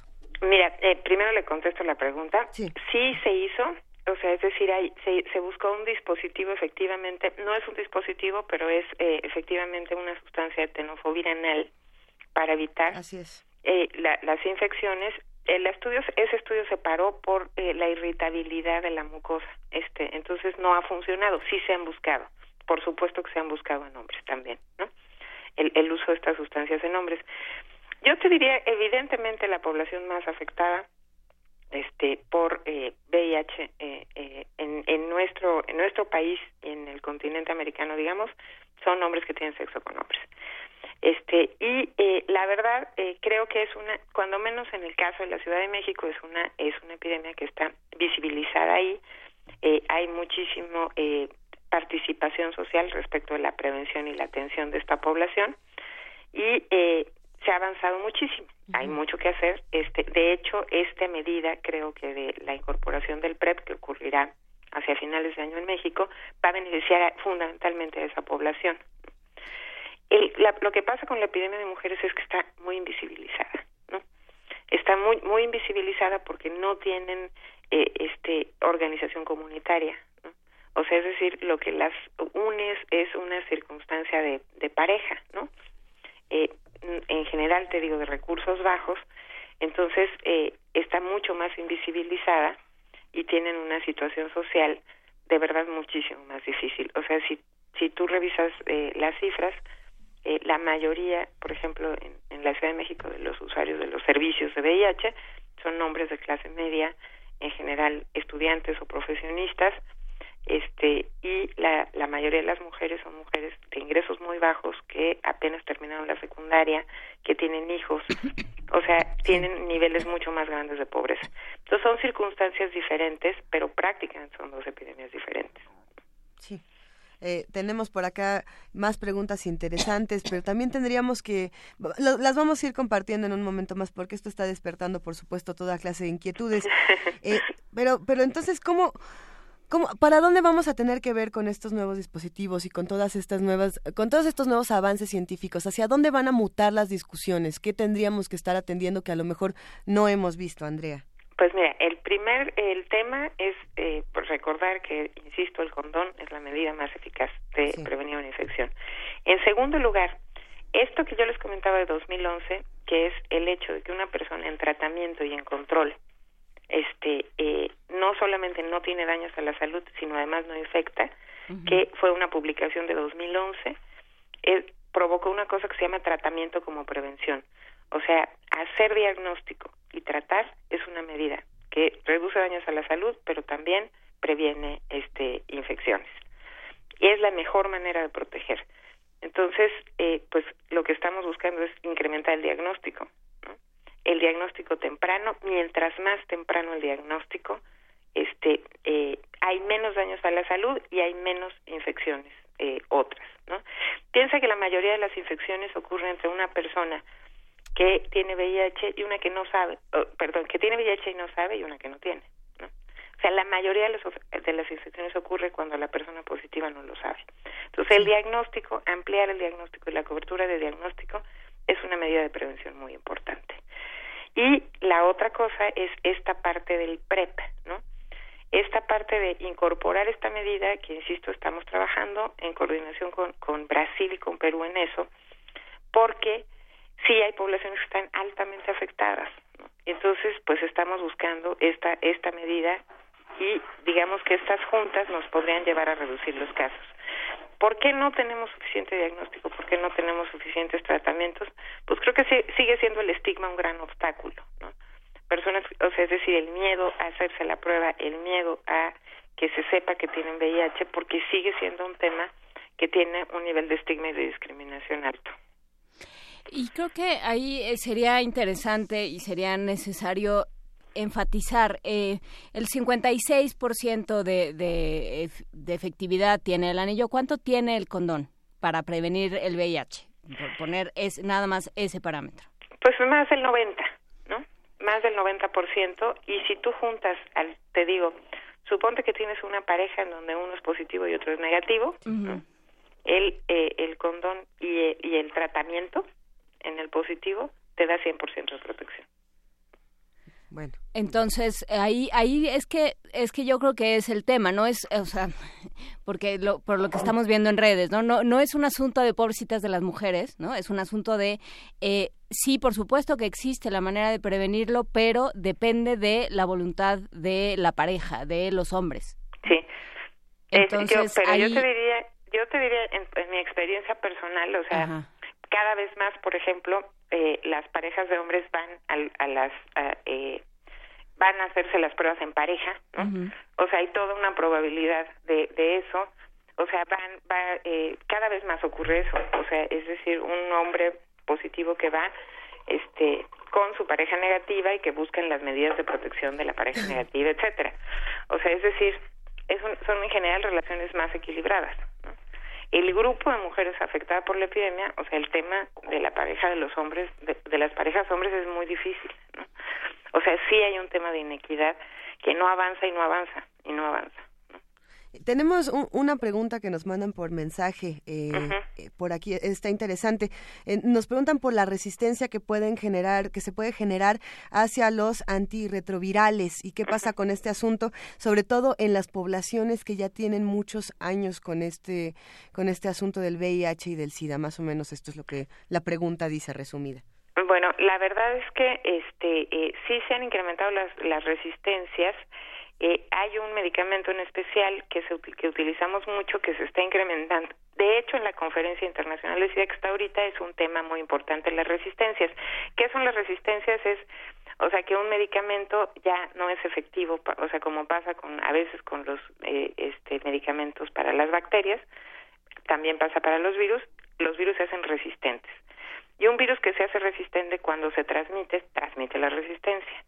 Eh, lo que tenemos eh, nosotros es, eh, la verdad es que hay muchos recursos ahora de, medicamentos, hay muchas opciones, eso no va a ser un problema, eh, es decir, y además hay un estudio concretamente que es eh, sencillo de hacer, que se llama genotipo, este, en la Ciudad de México es, es absolutamente accesible, cuando se necesite lo prescribe el médico, pero es este se hace este estudio y se ve a qué es resistente y cuáles son las alternativas. Pero eh, digamos que la disposición de los antirretrovirales de los medicamentos es ya tan amplia que en, en México no tenemos un problema grave. Este sí hay sí hay incremento de resistencias y polémicas respecto de si se puede usar especialmente un medicamento pero este pero o sea para los usuarios eso o sea no tiene problema tiene este hay medicamentos eh, alternativos muchas opciones pues Venga, pues vamos a seguir informando a todos los que están haciendo comunidad con nosotros. Estamos en arroba P Movimiento, en Diagonal Primer Movimiento UNAM y en el teléfono 55 36 43 39. Andrea González, ¿cómo entramos en contacto con ustedes? Eh, bueno, este, estamos en tenemos dos clínicas que tienen servicios de diagnóstico y servicios de atención. Eh, una de las dos eh, son la clínica Condesa en la clínica Conde, eh, en la colonia Condesa y la clínica Condesa Iztapalapa en la delegación Iztapalapa. la, la clínica Condesa tiene un horario para para diagnóstico de 8 de 8 de la mañana a 7 de la noche. ¿Cuál es el, el costo para el Es gratuito. Es gratuito. Es gratuito, absolutamente gratuito. Este, a veces hay mucha gente, eso es lo único, este, pero este, pero es gratuito y se entregan la, los resultados el mismo día. Eh, y esa está en Benjamín Gil 24. Y la otra está en, eh, en Combate de Celaya, eh, en la unidad Vicente Guerrero, en Iztapalapa, y esa tiene un horario de siete y media a tres de la tarde. Entonces, eh, cualquiera de las dos clínicas, el servicio es gratuito. Este, y bueno, pues, este, la, digamos que el mensaje más importante es hay que hacerse la prueba de VIH. Te quisiera dar un último dato respecto de estos temas preventivos que también está en discusión, pero por ejemplo, un dato muy importante es que mientras más temprano es el diagnóstico, menos exposición tiene el, organismo de una persona eh, para al virus. ¿no? Y de hecho, todas las discusiones que han oído y leído sobre el tema de cura, ¿no? de curar, que se habla de una cura funcional del VIH, es decir, que un organismo pueda controlar el virus sin medicamentos, todo, todo lo que las discusiones que hay hacia allá se dan en usuarios que se diagnosticaron de forma muy temprana. O sea, es decir, que estuvieron menos expuestos al virus y que por lo tanto tienen menos reservorios, se llaman. O sea, menos virus latente una vez que lo controlas. Entonces, de verdad, hacerse la prueba de forma temprana es un elemento que evita muchas complicaciones y este pues los esperamos para hacérsela en cualquiera de las dos clínicas. Pues será, importante que todos nos realicemos una prueba y que lo hagamos de manera constante. Muchísimas gracias, Andrea González, directora del Centro para la Atención del VIH en la Ciudad de México. Te mandamos un gran abrazo. Yo un abrazo a ustedes y al auditorio. Gracias. Muchísimas gracias. Primer movimiento. Hacemos comunidad.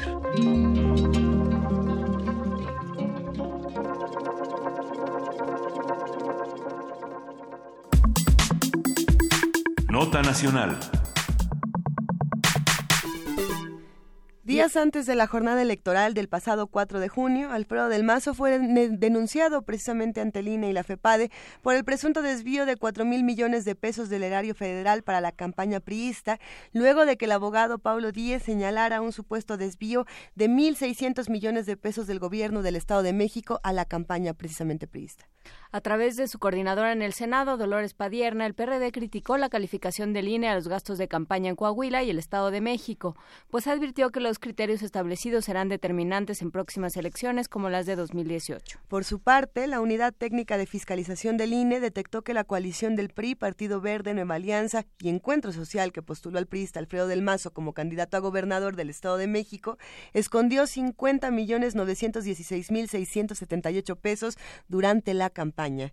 En consecuencia, a esta alianza se le impuso una multa de 279.560 pesos, porque todo se arregla con multas en esta vida. Ahí voy yo, una vez más, a hacer mi No, pero sí, tiene, bueno, creo que tienes una parte de razón. Haremos un análisis de los acontecimientos más recientes en el Edomex, qué pasa con los procesos electorales, cómo apunta el 2018 y qué clima se vive con Ginarelli Valencia Alcántara, licenciada en Comunicación por la Universidad Autónoma del Estado de México y jefa de información de criterio, el noticiario de Uniradio 99.7 FM. Buenos días, Ginarelli, gracias por estar con nosotros. ¿Qué tal? Los saludo con mucho gusto desde Toluca, Estado de México, eh, pues a través de Uniradio. Acabamos de concluir también nuestro noticiario y me da mucho gusto participar en esta emisión matutina de su programa a través de Radio UNAM. El gusto es todo nuestro, Yenarelli. Cuéntanos, por favor, qué ha pasado últimamente en el Estado de México, cómo están las cosas. Pues hay muchas novedades. Eh, la principal es que pues continúa un poco la incertidumbre. Recordarles que el proceso electoral que se llevó a cabo el 4 de junio pues está sin concluirse porque se está resolviendo en los tribunales. eh, pues estos comicios eh, se celebraron junto con tres entidades más, Coahuila, Nayarit y Veracruz, eh, pero pues aún eh, quedan algunos pendientes ya que eh, pues están resolviendo los juicios de inconformidad en contra de estos resultados. Eh, la fecha establecida por la ley es el próximo 14 de agosto, todavía nos queda un par de semanas para eh, la definición y bueno, será a partir del 16 de agosto cuando el Instituto Electoral del Estado de México pues, declare al ganador de estas elecciones para renovar la gubernatura del Estado de México. Este mismo día se entregará la constancia de mayoría a quien acredite eh, pues como gobernador electo. Ha sido eh, un poco eh, largo este proceso eh, se presentaron diferentes impugnaciones ante el Tribunal Electoral del Estado de México. Eh, Pues eh, el Estado de México está compuesto por 45 distritos electorales. Eh, pues compartirles a tu auditorio que todas, todos estos distritos eh, fueron impugnados por Morena, eh, eh, algunos otros por otros partidos y el Tribunal Electoral del Estado de México eh, revocó estos eh, juicios de inconformidad, estas impugnaciones. Sin embargo, hace dos semanas, el 12 de agosto, el Tribunal Electoral del Poder Judicial de la Federación revocó esta medida de las eh, 68 sentencias eh, que fueron presentadas por el Partido de la Revolución Democrática, Morena y el Partido del Trabajo y están en el proceso de analizar estas impugnaciones. Por eso el plazo es hasta el 14 de agosto. Todavía estamos en cierta incertidumbre por saber qué ocurrirá con eh, la elección de gobernador del Estado de México, eh, pues una elección histórica eh, mucha atención de medios nacionales e internacionales, eh, hubo presencia de observadores también internacionales en este proceso, eh, contendieron seis ciudadanos, en la elección pasada había solamente tres, ahora seis personas pudieron contender por el cargo de gobernador y por primera vez se registró una candidatura independiente y fue posible el voto en el extranjero, eso es como parte de la reforma política, pues hubo mucha presencia, ya le decía, de eh, medios de comunicación, de observadores electorales, eh, pues mucho interés por actores políticos y esto se debe a que el Estado de México pues es estratégico para los comicios de 2018. Eh, pues nuestra entidad cuenta con el padrón electoral más grande del país, representa el 15% de todo el territorio nacional, 11 millones de ciudadanos eh, pueden elegir y participar en los comicios y por eso el interés que se tuvo este 4 de junio y que pues no se ha quitado el dedo del renglón de lo que está ocurriendo en nuestra entidad. Eso es en el ámbito eh, político, digamos, pues también otro de los temas relevantes es de que a este gobernador, Erubiel Ávila Villegas, le resta mes y medio ya eh, pues inician las actividades de eh, su cierre y ha anunciado también ya eh, pues eh, su sexto y último informe de gobierno. Este el este será el 6 de septiembre enviará por escrito su informe a la legislatura y también ha sido eh, pues muy eh, comentado el formato que eh, presentó Erubiel Ávila Villegas para eh, rendir cuentas. Un esquema totalmente diferente a lo que tenía Enrique Peña Nieto, de un evento eh, político, protocolario, eh, pues eh, Erubiel Ávila eh, innovó a través del sistema de radio y televisión mexiquense para ofrecer un mensaje a todos los mexiquenses y también este año hará lo mismo, dará un mensaje a través de este sistema de radio y televisión y el 7 de septiembre, por tercera ocasión, realizará la mesa de diálogo eh, a través de las redes sociales que se identifica con un hashtag Erubiel te responde, eh, donde participan, ustedes recordarán Oh, el, año pasado, ajá, eh, representantes de medios de comunicación, líderes de opinión, estudiantes, eh, pues algunos youtubers o algunos eh, pues personajes ahí conocidos en las redes sociales. Y bueno pues este año se repetirá este ejercicio por tercer año consecutivo donde pues ha convocado a la gente a sumarse a través de Twitter y de Facebook con este hashtag para poder responder cada uno de los cuestionamientos. Y bueno pues ya está en la recta final. El 15 de septiembre se dará la estafeta a su sucesor o sucesora aún no lo sabemos. Eh, y bueno pues será eh, el 15 de septiembre el día del grito de la independencia cuando eh, pues estén los dos eh, titulares de la gubernatura el, el saliente y el entrante para una nueva administración. Pues ahí parte de manera muy general el panorama eh, de lo que está ocurriendo en el Estado de México. Ayer también eh, compartirte que eh, rindió protesta el primer fiscal anticorrupción del Estado de México. Eso es importante, sí, sí, sí. Sí, ayer eh, pues ya se dio eh, esta noticia, rindió protesta ante el fiscal de justicia del Estado de México, es eh, el primero en ocupar esta figura, se trata de José de la Luz Viñas Correa. Y bueno pues se comprometió en su primer mensaje ante los medios de comunicación, se comprometió a presentar un diagnóstico sobre la corrupción en la entidad. Y eh, bueno pues es eh, parte del sistema estatal anticorrupción y estaremos muy pendientes que es un tema importante también a destacar en esta eh, recta final del eh, gobierno de Rubiel Ávila Villegas. No, bueno, pusiste sobre la mesa como 70 mil cosas, Gina Aurelia. A ver, vámonos, vámonos por partes. Eh, eh, por un lado, eh, está eh, la, la- la última parte de este de este mandato de Rubiel y hay otro hay otro lado que se ha discutido mucho y que creo que será interesante verlo desde tu desde tu óptica, que es eh, qué es lo que el, el, Estado de México como el gran laboratorio nacional, ¿no? Esta elección fue muy observada, fue muy seguida, sobre todo desde el centro del país, porque bueno, las, las demás entidades a lo mejor estaban preocupadas por su propia por sus propios procesos eh, locales, pero bueno, desde el centro del país se siguió muchísimo el Estado de México, por lo que pensábamos que nos podía decir de lo que será el 2018.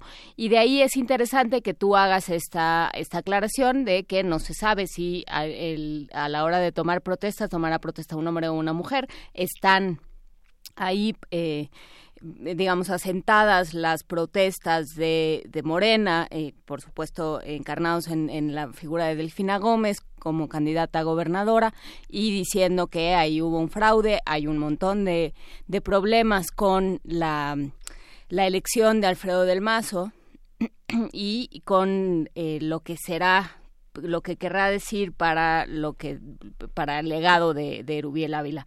Eh, ¿Cómo es esto? Eh, ¿Cómo se dirimen las cosas en la calle? Porque en, tribunales está, se está siguiendo el proceso, pero ¿qué pasa en las calles del Estado de México?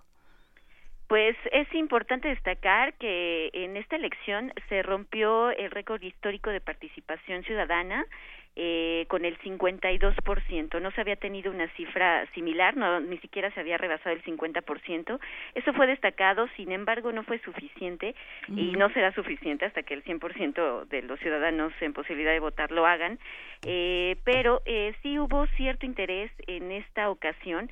Eh, mucha eh, gente salió a participar eh, sí se registraron algún, eh, algunas manifestaciones, algunas inconformidades, eh, ya que eh, las casillas especiales fueron insuficientes ese día para eh, poder atender a toda la población que quería votar en estas eh, casillas que se colocan para que la gente que no esté en su distrito puedan ejercer su derecho del voto. Y bueno pues estos siguientes días sí se ha mostrado ya ajena la gente ya considerando eh, el PREP, el conteo rápido, después los conteos distritales. Sin embargo, eh, bueno, pues todavía eh, queda pendiente este caso que está por resolverse en los tribunales. Y sí, el Estado de México es clave, es eh, una entidad estratégica. Eh, ya te decía, por el padrón electoral, uh -huh. el 15% se concentra en este Estado de México, pero además eh, pues es uno de los bastiones del Partido Revolucionario Institucional. En 70 años eh, no se ha vivido una alternancia en el poder, el 70, el casi 70% del territorio en cuanto a municipios es gobernado por el PRI.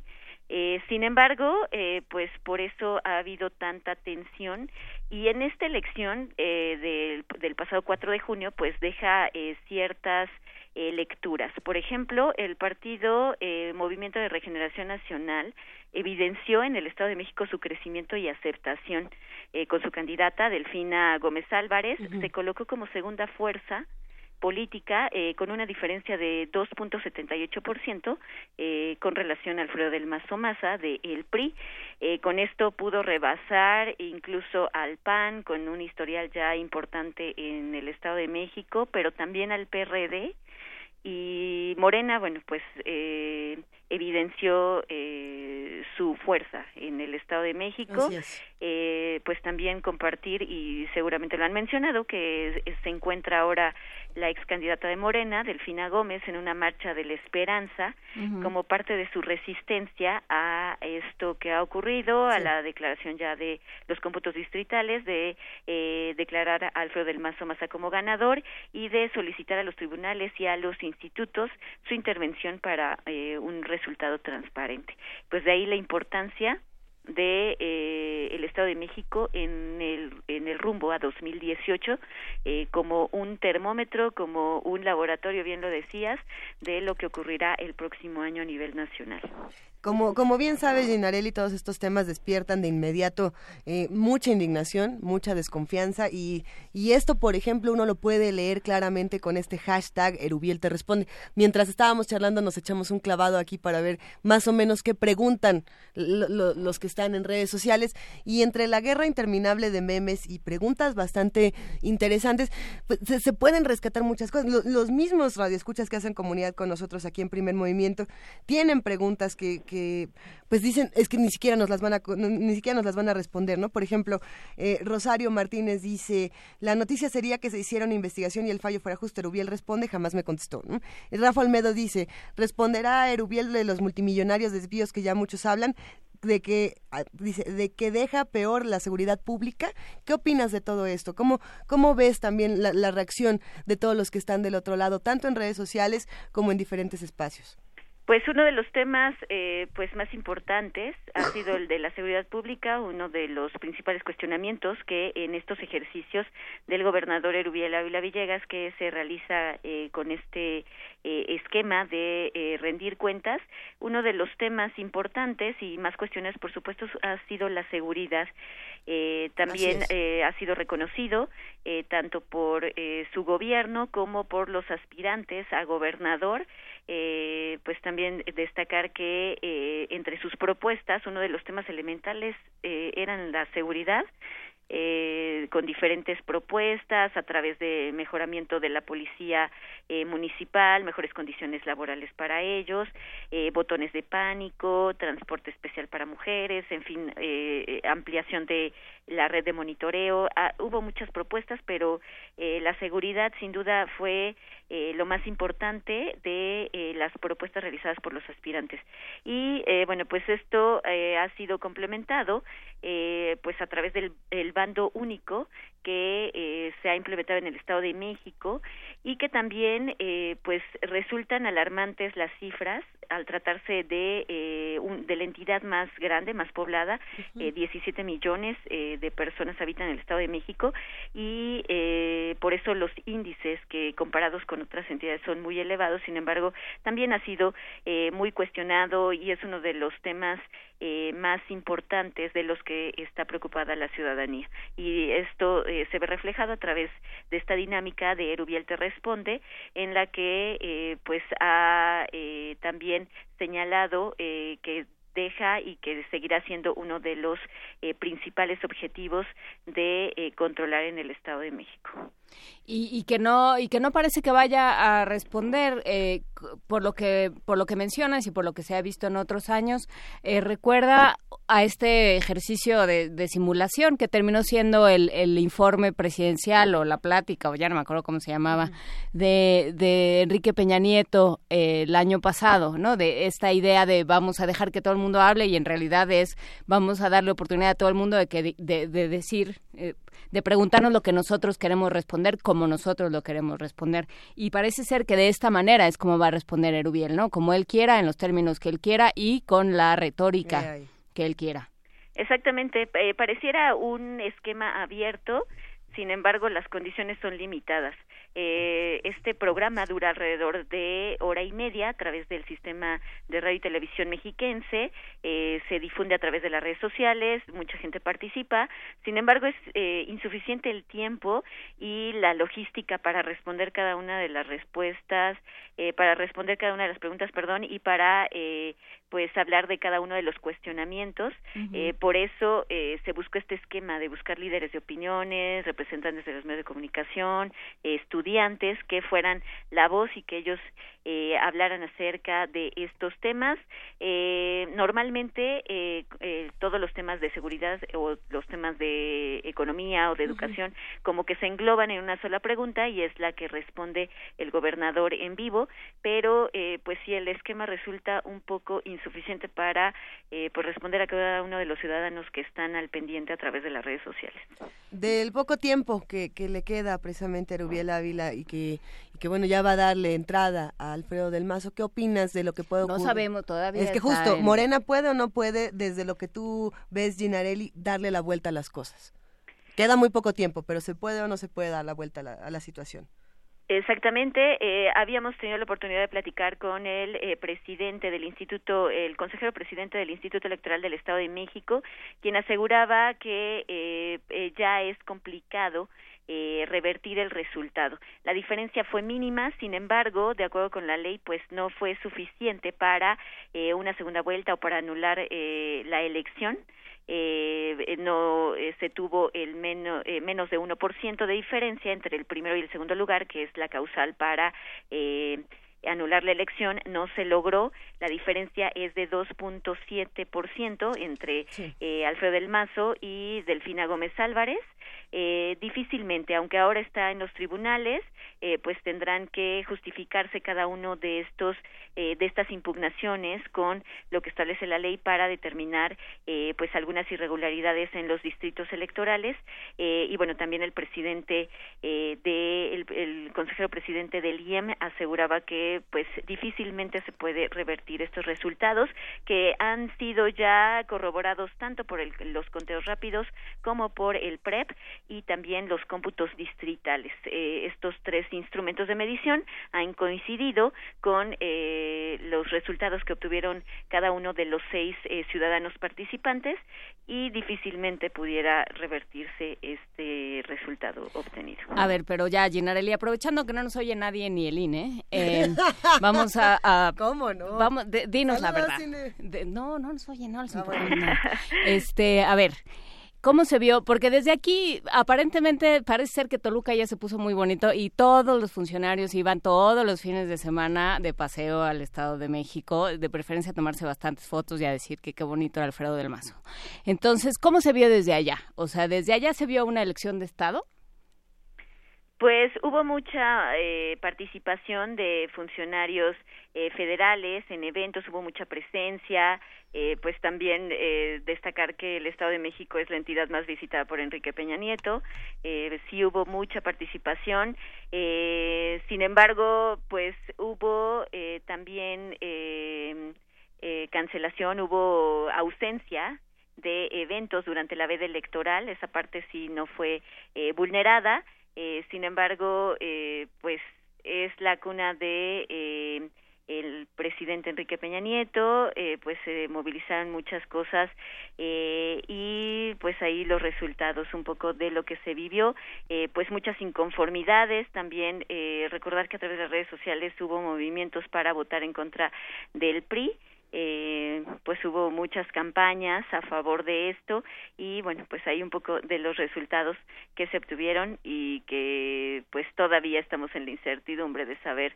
cómo concluyó este proceso electoral. Pues sí, porque bueno, eh, podrá llegar a lo que sea, llegará probablemente a darle la victoria al PRI, como todo parece indicar, pero, pero ahí queda una, una mancha y una suspicacia eh, del, de los votantes mexiquenses también y del resto del país, por ende. Exactamente, y bueno, pues eh, los dos escenarios y las lecturas que marcábamos de eh, lo que deja estos resultados, eh, Morena la fortaleza que logra con esta elección, pero uh -huh. que también, eh, pues haciendo un análisis entre eh, Morena, el PRD, PT, eh, es decir, las izquierdas, obtuvieron un mayor porcentaje incluso que el candidato del de PRI. Pues bueno, quedan todos esos datos oh, ahí. Bueno. Seguiremos platicando eh, contigo si nos lo permites, Ginarelli. Muchísimas gracias por participar con nosotros. Ginarelli Valencia Alcántara, licenciada en Comunicación por la Universidad Autónoma del Estado de México, jefa de Información de Criterio, el noticiario de Uniradio 99.7 FM. Gracias por estar con nosotros. Muchas gracias a ustedes por la oportunidad de hablar con el auditorio y bueno, pues también sugerirle que nos escuchen aquí en el noticiario Criterio desde Toluca, Estado de México. Excelente, pero en podcast, porque porque tampoco se trata de competir. Exactamente. Oh. gracias, Ginarelli. Gracias, que pasen buena, buen día. Luego. Hasta luego. Vamos a escuchar ahora un regalo sonoro que nos hace la producción de Radio UNAM. Estas son joyas de la fonoteca Radioteatros Encontrados. Joyas de nuestra fonoteca. Radio UNAM. Buenos días. El día de hoy vamos a hablar de los radioteatros. Radio UNAM tiene una gran colección de radioteatros. En algunas épocas contó con compañía de teatro, grandes voces, grandes directores, guionistas, operadores técnicos. La literatura dramática del mundo, desde los griegos hasta las obras recién escritas. En algunos casos la traducción de las obras al español fue hecha para la transmisión. Teatro de nuestro tiempo, teatro de la universidad, nuevo teatro, radioteatros, son algunas de las series que conserva la fonoteca, además de diversas obras realizadas de teatro en episodios. Otro de los grandes encuentros, cuando nos cambiamos al Palacio de la Autonomía, fueron 24 radioteatros sin transmitir, con guiones técnicos en sus cajas. Algunos de ellos solo son las voces de los actores. Me di a la tarea de investigar cuál era la razón por la que no habían sido transmitidos. Pregunté por diferentes lados, antiguos trabajadores. Las versiones eran distintas. Para unos fue la falta de interés en la obra, o el resultado final no fue el esperado. Pero la que más me gusta fue la censura autoimpuesta por la dirección de la emisora. Tal es el caso de la grabación que les voy a presentar el día de hoy, Los secuestrados de Altona de Jean-Paul Sartre. Sartre, el símbolo del mayo francés del 68, el intelectual del compromiso eterno. En esta grabación solo reconozco la voz de Augusto Benedico. Si alguno de nuestros radioescuchas reconoce las demás, comuníquese con la fonoteca. Los dejo con el audio.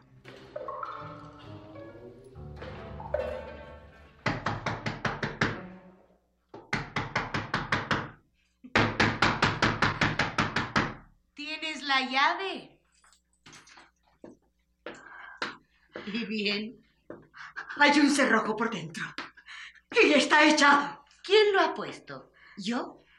Tal vez hay alguna otra puerta. Bien sabes que no. Este pabellón está aislado. Si alguien ha puesto un cerrojo, ese alguien no puede ser otro más que Franz. Entonces, ¿secuestramos nosotros al pobre? Hay muchas maneras de secuestrar a un hombre. Y la mejor consiste en lograr que se secuestre a sí mismo. ¿Y cómo se logra eso? Mintiéndole. ¿Has intervenido en algún proceso de esta índole?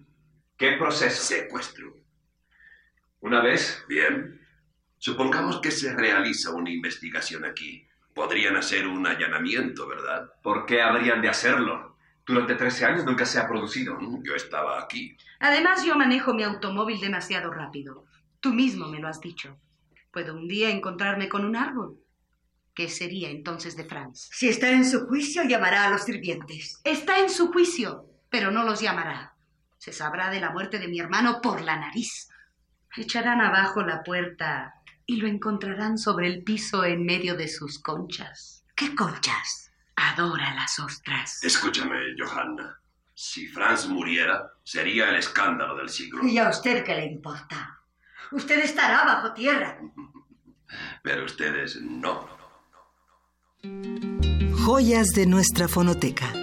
Radio UNAM.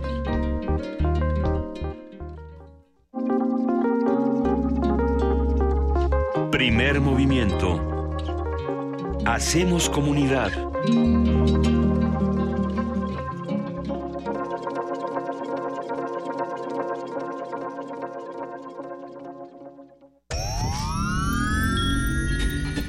Frasquitos de gel desinfectante, 8, 7, 6, 5, 4 caldos de cultivo, 2 compostas, un invernadero sonoro. En este ambiente se experimenta la nueva música en compañía de sus creadores. Cultivo de hercios, frescura en la flora musical. Lunes y jueves, 21 horas, por el 96.1 de FM. Radio UNAM.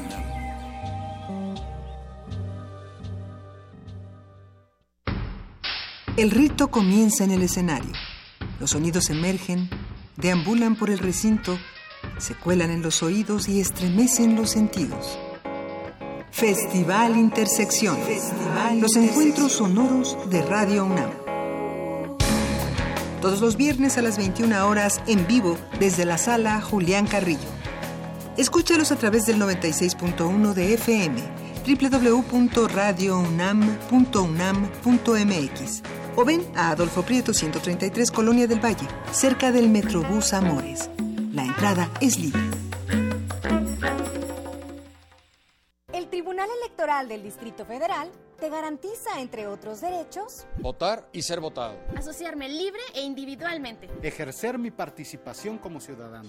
Para ello, el TEDF resuelve las controversias que plantean ciudadanos, candidatos independientes, partidos y asociaciones políticas, entre otros. Como ves, es una función que el TEDF realiza de manera permanente y para todos. Tribunal Electoral del Distrito Federal por la defensa de tus derechos político-electorales. Hemos visto historias que definen la identidad de una época. Sentimos los trailers, la fila de las palomitas, los créditos y el número de los asientos. Nos gusta el cine. Todo el cine. Y queremos platicar, debatir y discutir sobre él. De retinas. Un horizonte sonoro para vivir el cine. Martes, 21 horas. Por el 96.1 de FM. Radio UNAM.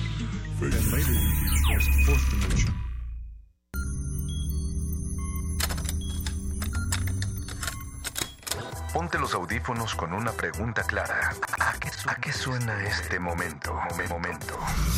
Si pudieras musicalizar a cualquier persona, cualquier evento, cualquier circunstancia, tienes música para ir de un lugar a otro. ¿Cómo crees que sonaría? Ley listo. Complacencias musicales de personajes poco complacientes. lunes, 22 horas. Por el 96.1 de FM. Radio UNAM. Primer movimiento. Podcast y transmisión en directo en www.radiounam.unam.mx.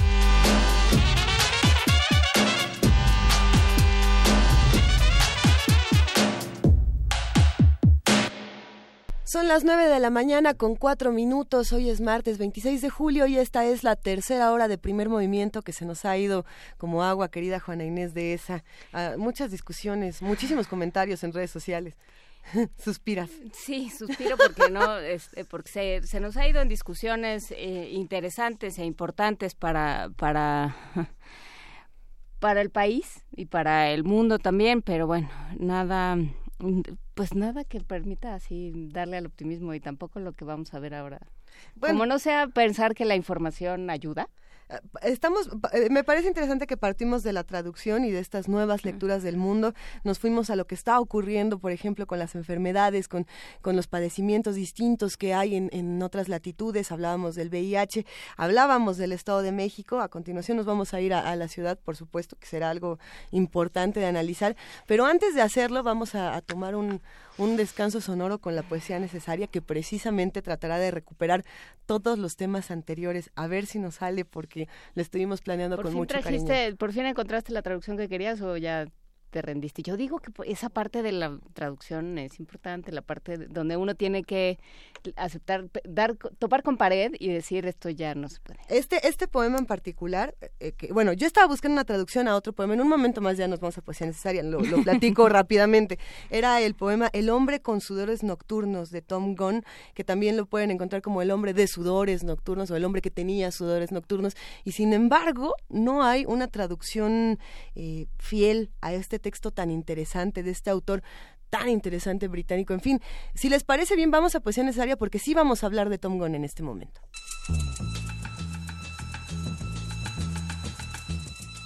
Es hora de poesía necesaria.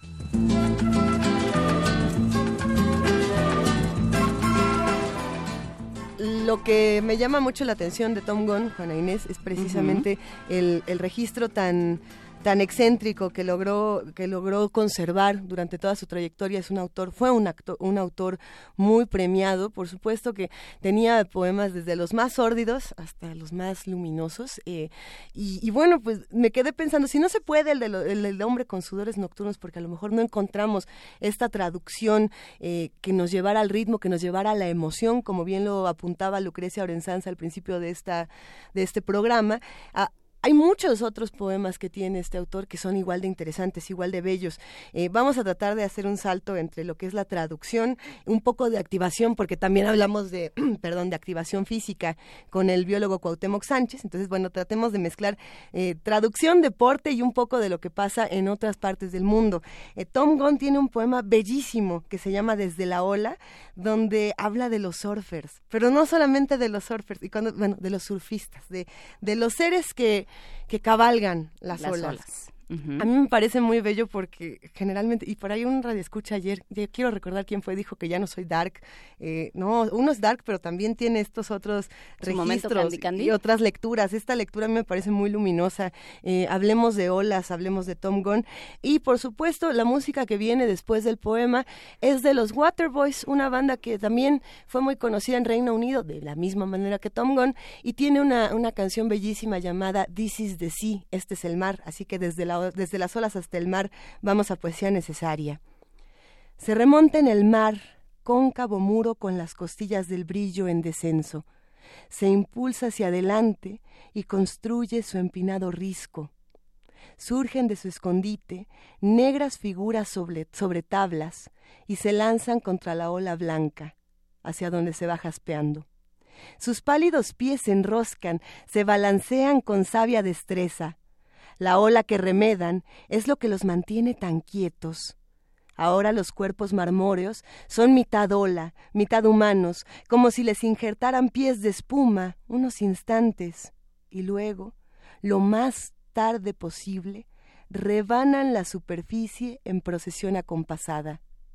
En este lugar el equilibrio es un triunfo, y el triunfo es una conquista. La insensata cresta en la que cabalgaron sobre una fluida plataforma se rompe cuando la sueltan, cae y demorada se pierde.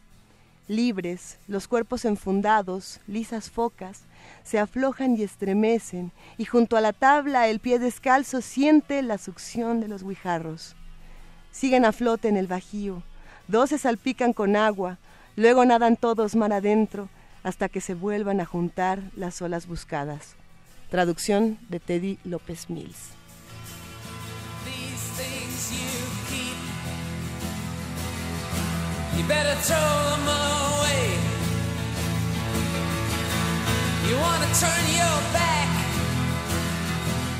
On your days. Once you were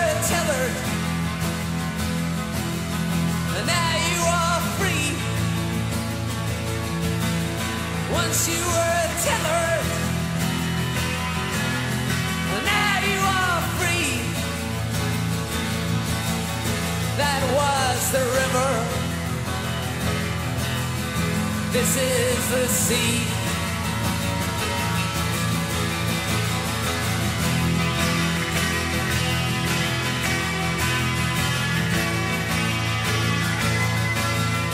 You're feeling weary, if you've been alone too long,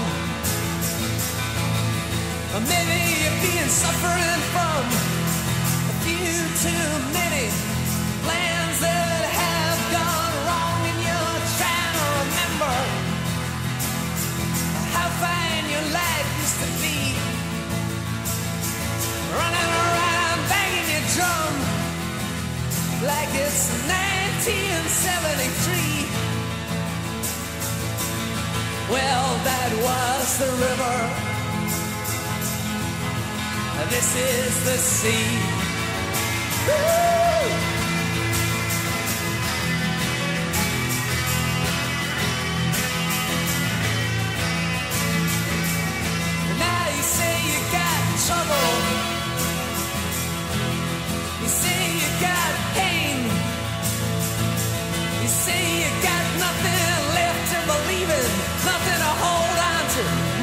Trust, nothing to change.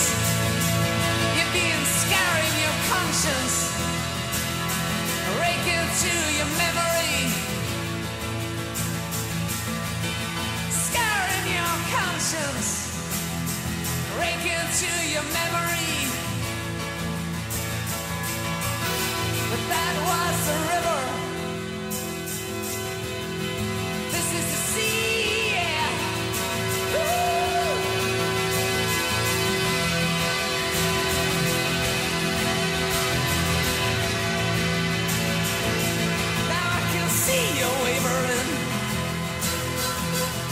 You try to decide. You got a war in your head, and it's tearing you up inside. You're trying to make sense of something that you just don't see. Trying to make sense now, and you know that you once held the key. But that was the river. And this is the sea. Yeah, yeah, yeah, yeah, yeah, yeah,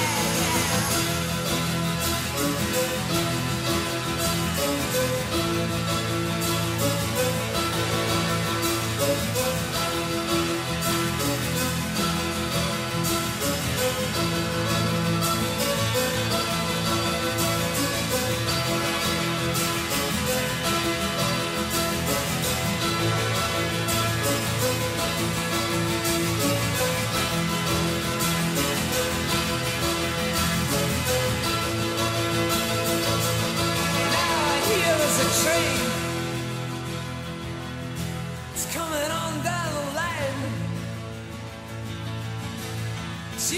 If you hurry,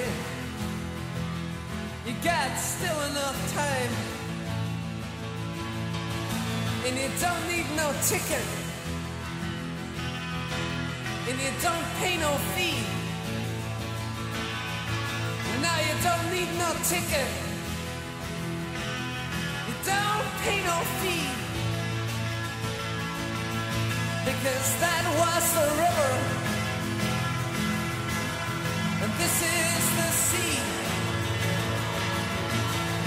That was the river.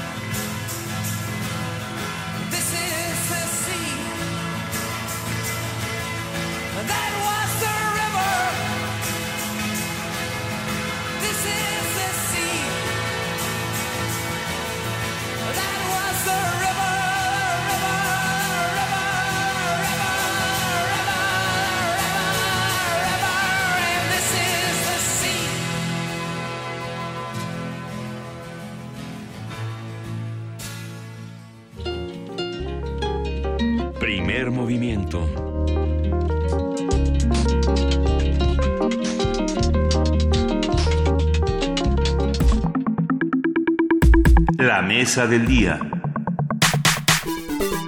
Pasado jueves, la Secretaría de Marina informó que el líder del cártel de Tláhuac, conocido como Felipe de Jesús Pérez, alias El Ojos, fue abatido en un enfrentamiento entre miembros del cártel y elementos de las Fuerzas Federales de Seguridad. El capo fue localizado gracias a labores de inteligencia de campo y gabinete. Esto es lo que se dice. Se presume que los equipos de seguridad siguieron por distintas calles de la delegación Tláhuac a integrantes de la organización criminal, quienes, para impedir la detención de su líder, comenzaron la agresión directa con armas de alto poder contra los elementos de la CEMAR.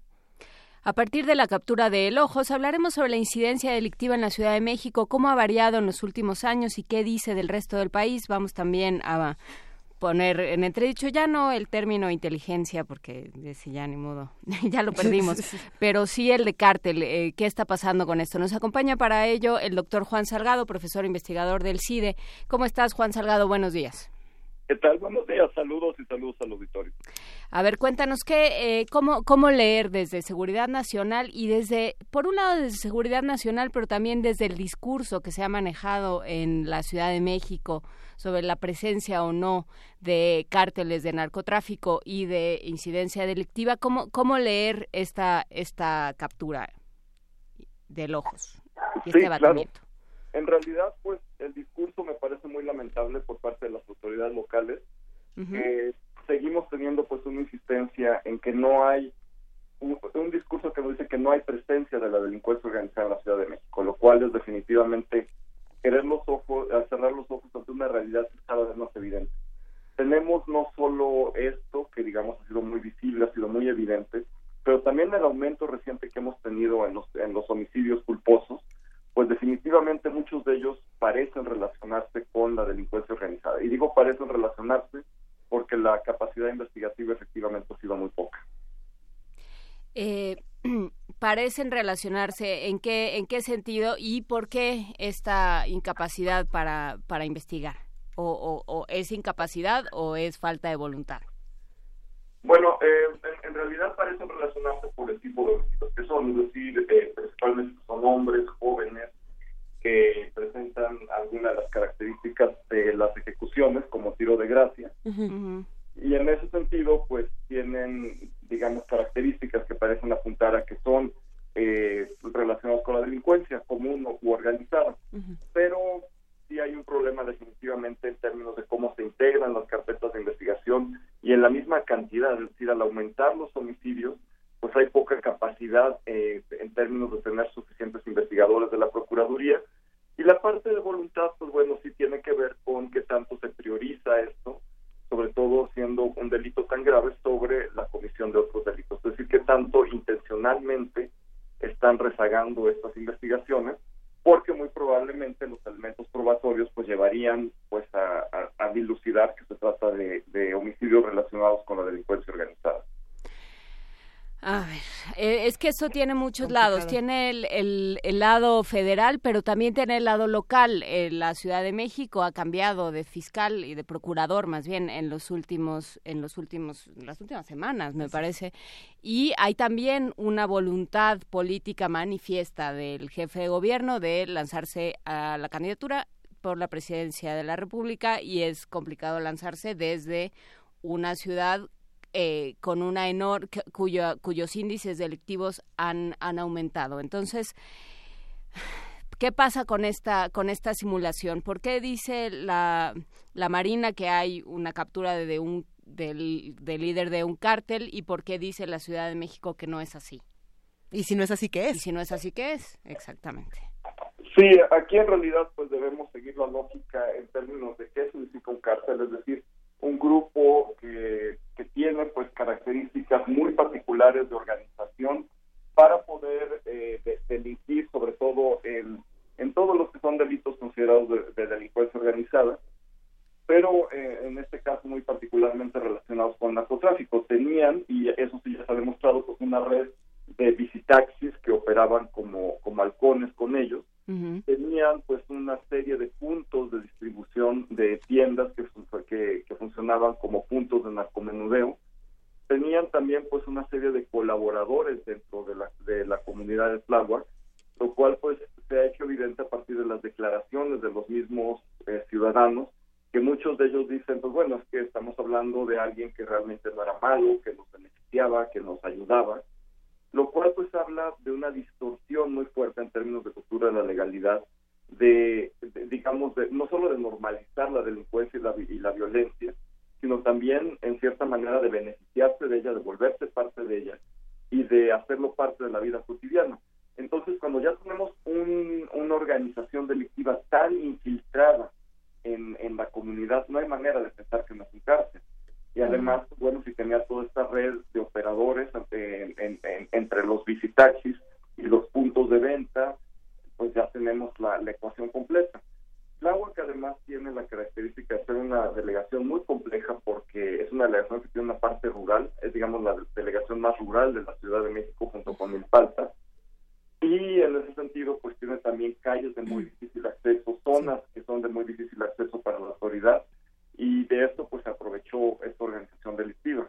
Entonces, el decir que no es un cártel, pues es una posición política, más que una posición técnica.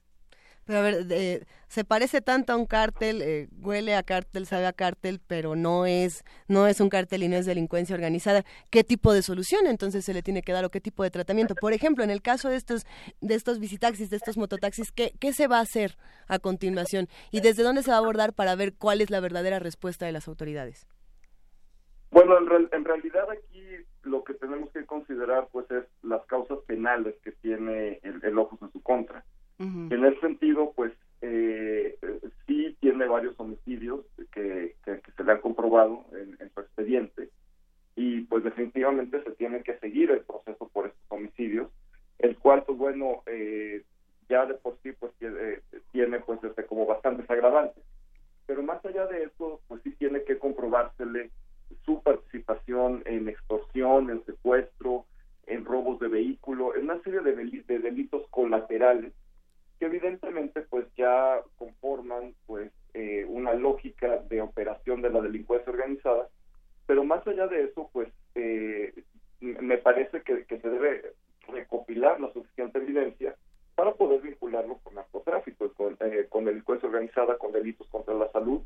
Y en ese sentido, pues, eh, si se tiene eso, si se tiene pues toda la evidencia de las redes que había alrededor, pues se, se tiene que tratar esto como el caso de un cártel, porque pues es lo que es, lamentablemente.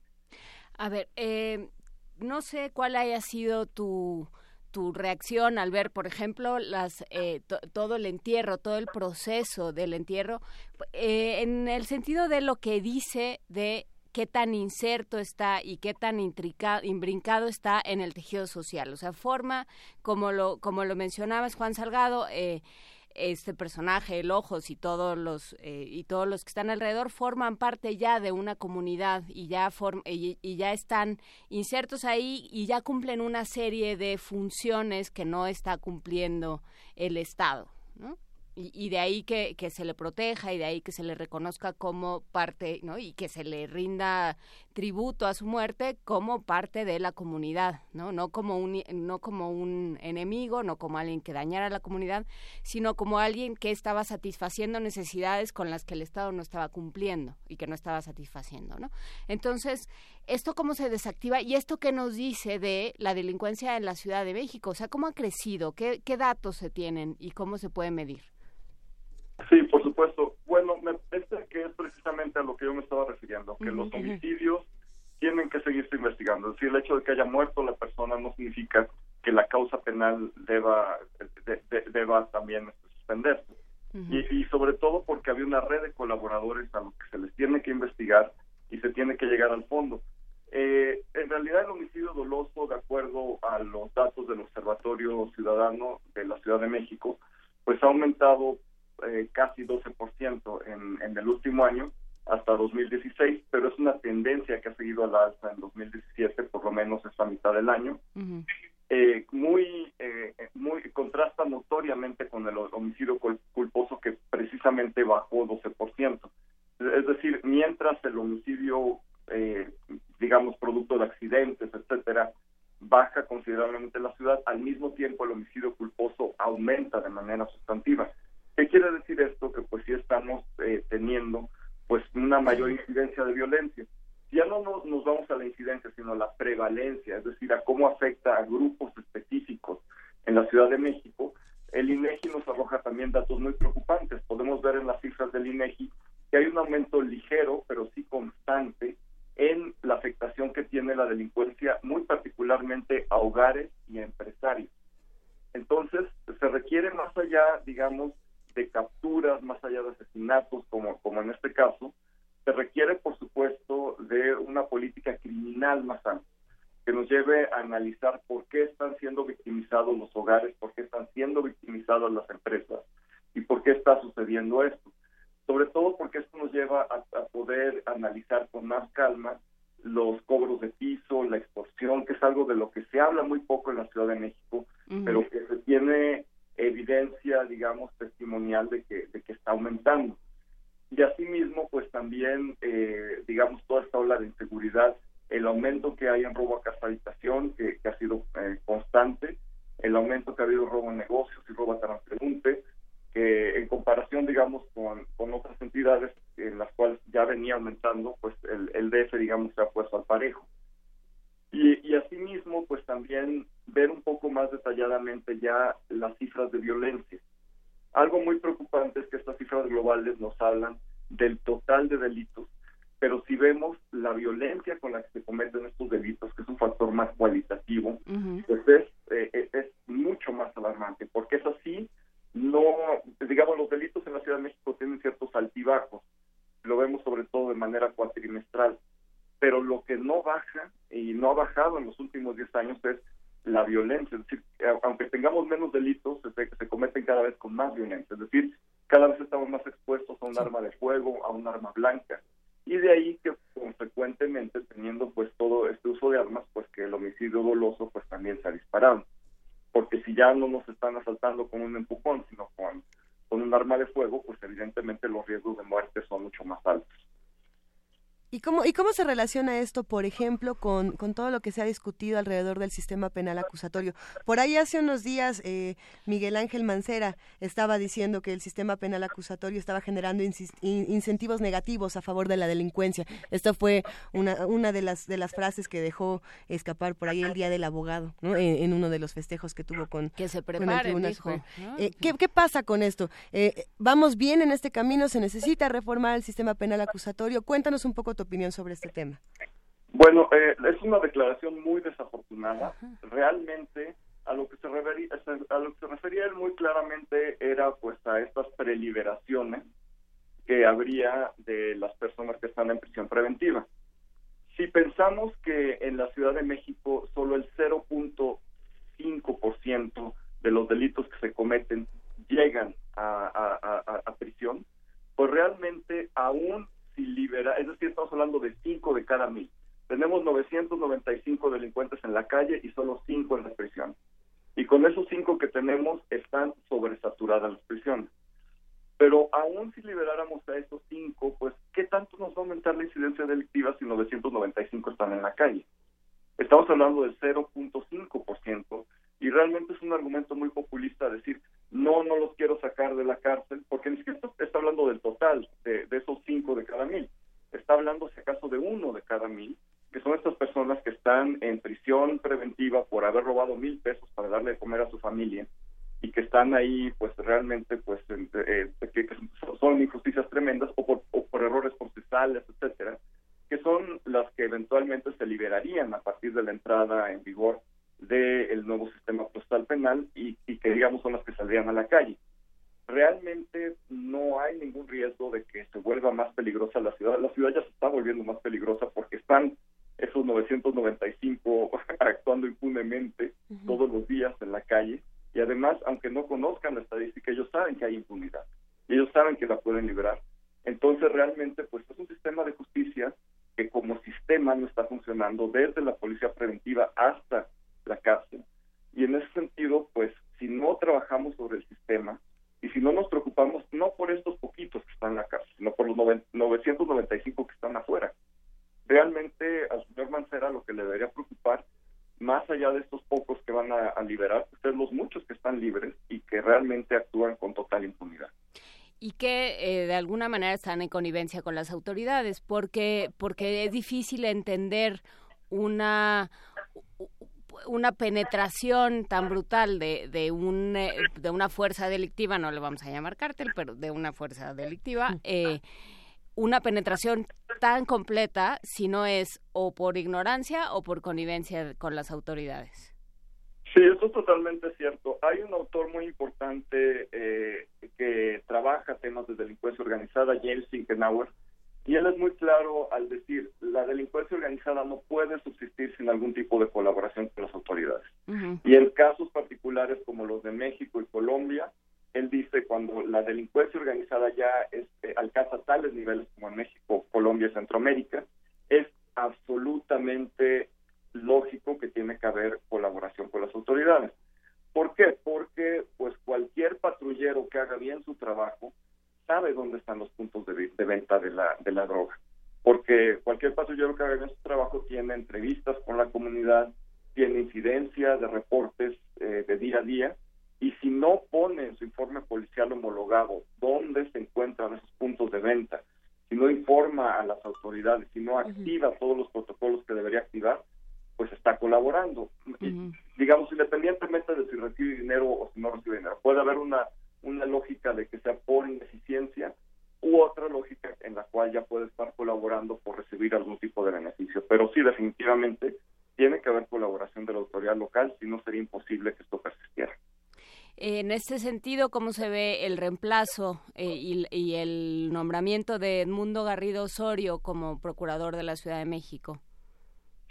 Bueno, yo esperaría que realmente pudiera tomar las decisiones cuestiones tan importantes que enfrenta la Procuraduría en este momento, que tienen que ver con, con el papel fundamental que tiene esta institución para el nuevo sistema procesal penal.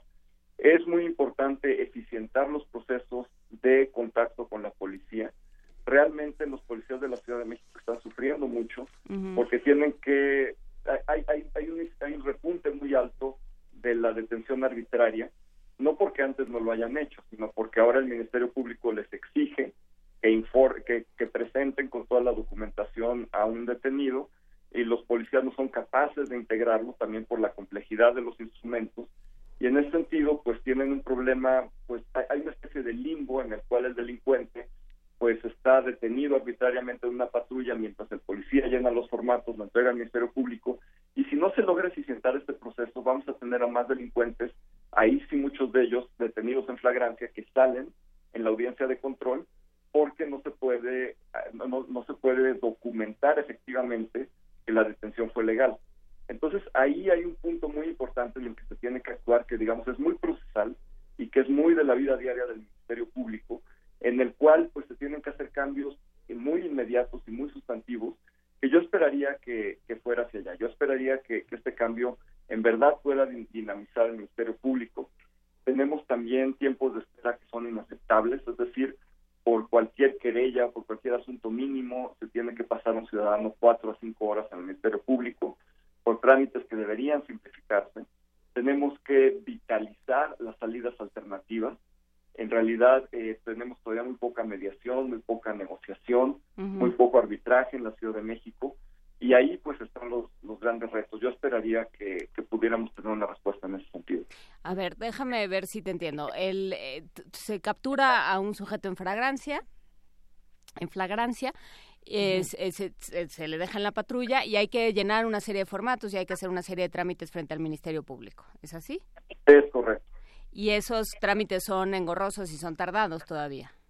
Así es, y, y también, bueno, debemos considerar que tenemos pues policías en la Ciudad de México que tienen cuatro meses de formación y que se les pide llenar un informe, se les pide resguardar la escena del delito sin tener los elementos necesarios, se les pide la cadena de custodia de la evidencia que es importantísima y se les pide pues llenar el informe policial homologado que es muy complejo, que tiene una parte cualitativa que tienen que llenar como, como informe policial, que tiene eh, pues distintas descripciones de la escena de- del delito y en ese sentido pues les puede llevar un par de horas hacerlo y pues ya tener un par de horas al, al detenido en la patrulla pues ya ya tenemos una situación de detención injustificada o arbitraria. O a veces en los ministerios públicos han llegado a crear un corralito por así decirlo donde el delincuente está en un limbo no están en la patrulla en el ministerio público porque el del ministerio público sin la documentación no se lo recibe porque se mete en un problema. Ahí la detención arbitraria ya sería culpa del Ministerio Público si se lo recibe sin la documentación adecuada. Entonces, tenemos que eficientar estos procesos y en buena medida es eh, pues una parte de capacitación, de hacer los formatos más simples, de, de sensibilizar a los ministerios públicos ante este problema, que ahí sí tenemos pues una necesidad de actuación de arriba hacia abajo, es decir, de que quien esté a cargo de las dos instituciones, de la Procuraduría y de la Secretaría de Seguridad Pública, para empezar se hablen y para empezar busquen la manera de, de- de solucionar esto que, que es absolutamente absurdo. Claro, porque eso suena a que se presta cualquier tipo de abusos por un lado y por el otro, y por no hablar de, una, de un motín, ¿no? Y de problemas de derechos humanos también. Sí, exactamente. Ahí la cuestión de derechos humanos pues es, es central, porque en el momento en el cual tengamos, la, la patrulla es un espacio en el cual el ciudadano eh, se encuentra solo frente a la autoridad. Y en ese sentido pues está en riesgo de cualquier tipo de abuso, de cualquier tipo de atropello, porque no todas las patrullas en la Ciudad de México tienen cámaras. y pues realmente pues sí hay un tema de derechos humanos muy importante en el cual pues una persona esté detenida arbitrariamente en una patrulla sobre todo el informe reciente de Amnistía Internacional al respecto pues da cuenta en un alza muy importante hay que considerar que buena parte de este repunte tiene que ver precisamente con esta falla de coordinación entre el Ministerio Público y policías es decir no es que de pronto los policías hayan vuelto más eh, arbitrarios que antes. Eh, siguen siendo iguales básicamente. El punto es que ahora tenemos más exigencias para documentar una detención y el no poder resolver un tema de flujo procesal entre policía y ministerio público pues nos da un repunte de detenciones arbitrarias A ver, eh, hay preguntas, por supuesto, en redes sociales por parte de los que hacen comunidad con nosotros y sobre todo hay mucho descontento cuando comenzamos a hablar de estos temas, por supuesto que, lo hay. Eh, las palabras que como siempre salen cuando hablamos de estos temas eh, en redes sociales están brotando de nuevo, está por ahí una vez más corrupción, una vez más impunidad, una vez más violencia, ¿no? Estas tres palabras que nos dan la vuelta, Juan. Y, y por supuesto, pues que viene a cuento hablar del sistema anticorrupción de la Ciudad de México y de todas las discusiones que se dieron alrededor de él en las últimas semanas, pues lo mismo hay quienes nos escriben y nos dicen que, que este sistema estaba amañado desde un principio y que no va a ayudarnos en nada a la situación eh, de, violencia, de delincuencia, de corrupción, de impunidad que estamos viviendo. ¿Qué opinas de lo que está pasando con este sistema? Sí, realmente pues el sistema en, sus, digamos, siete, eh, en, sus siete ramas, pues requiere eh, en, principio pues una vigilancia muy activa. Requiere que los comités ciudadanos sean efectivamente independientes. También requiere, por supuesto, de mecanismos que permitan eh, transparentar, y, es, decir, que el, que, el, mismo agente responsable del combate a la corrupción eh, sea transparente en sus actos y que esto, pues, digamos, sería lo que efectivamente podría detonar que hubiera una mejora institucional tanto en el Ministerio Público como en la policía, como en los tribunales y en el sistema penitenciario. Si no tenemos, eh, digamos, la voluntad política de que esto funcione, no vamos a movernos adelante. Para decirlo muy, muy fácilmente, nuestro sistema previo al Sistema Nacional Anticorrupción, la Ley Federal de Responsabilidad Administrativa de los Servidores Públicos, es mucho más avanzado que el de Brasil y que el de Perú. En Brasil ya llevan dos presidentes procesados, eh, sentenciados, van por un tercero, y en Perú pues ya procesaron a Fujimori y van por otro presidente. Es decir, eh, con una legislación mucho más atrasada de la que tuvimos antes del nuevo sistema anticorrupción, en dos países sudamericanos han logrado muchísimo. ¿De qué nos sirve tener una legislación nueva, muy avanzada, eh, si realmente no la vamos a aplicar? El tema aquí central, pues lamentablemente volvemos a, llegar a lo mismo, es la voluntad política. Es que, que, digamos, haya de verdad un ejercicio en el cual nos puedan eh, dar a los ciudadanos respuestas efectivas ante los problemas de corrupción. Y esto requiere que pues haya un costo político. O sea, realmente yo quisiera ver que en las, eh, en las campañas electorales que, que ya están empezando, la, el combate a la corrupción fuera un tema central y sobre todo ya no la legislación, que ya está ahí el marco normativo, sino el cómo hacerla efectiva, el cómo eh, tener mecanismos para que la ciudadanía pueda presionar efectivamente y también eh, junto con esto pues la reforma al sector seguridad son temas que han estado pues muy desdibujados en las campañas anteriores y que es responsabilidad nuestra de los ciudadanos que le exijamos a los a, los candidatos que vienen y, y, sobre todo pues a los candidatos que han tenido experiencia de gobierno decirles a ver en tu gestión no pasó nada al respecto cómo nos puedes garantizar que en los próximos seis años tú podrías eh, hacer las cosas diferentes. Porque sí. se requiere una voluntad de arriba hacia abajo, se requiere de, una, de un esfuerzo muy transversal para poder activar el nuevo sistema. Es decir, si no nos vamos a quedar pues con una ley muy buena y con muy poca aplicación. Eso es el gran riesgo. Sí, hay una hay una distinción muy muy extraña entre gobernar y convencer, ¿no? No, no me convences de que todo así, o sea, no no la voluntad política pasa por el discurso y pasa por eh, por el por la toma de riesgos también y de, y de la inversión de capital político también no o sea pues lo que hay o sea todo el mundo sabe a lo mejor o se sabe en términos académicos o en términos de especialistas en estos temas lo que hay que hacer no pero hay una si, si estás partiendo de una resistencia a aceptar las cosas como son, aceptar los diagnósticos como son, pues entonces no hay manera de que, exactamente como dices eh, Juan Salgado, de que las cosas funcionen.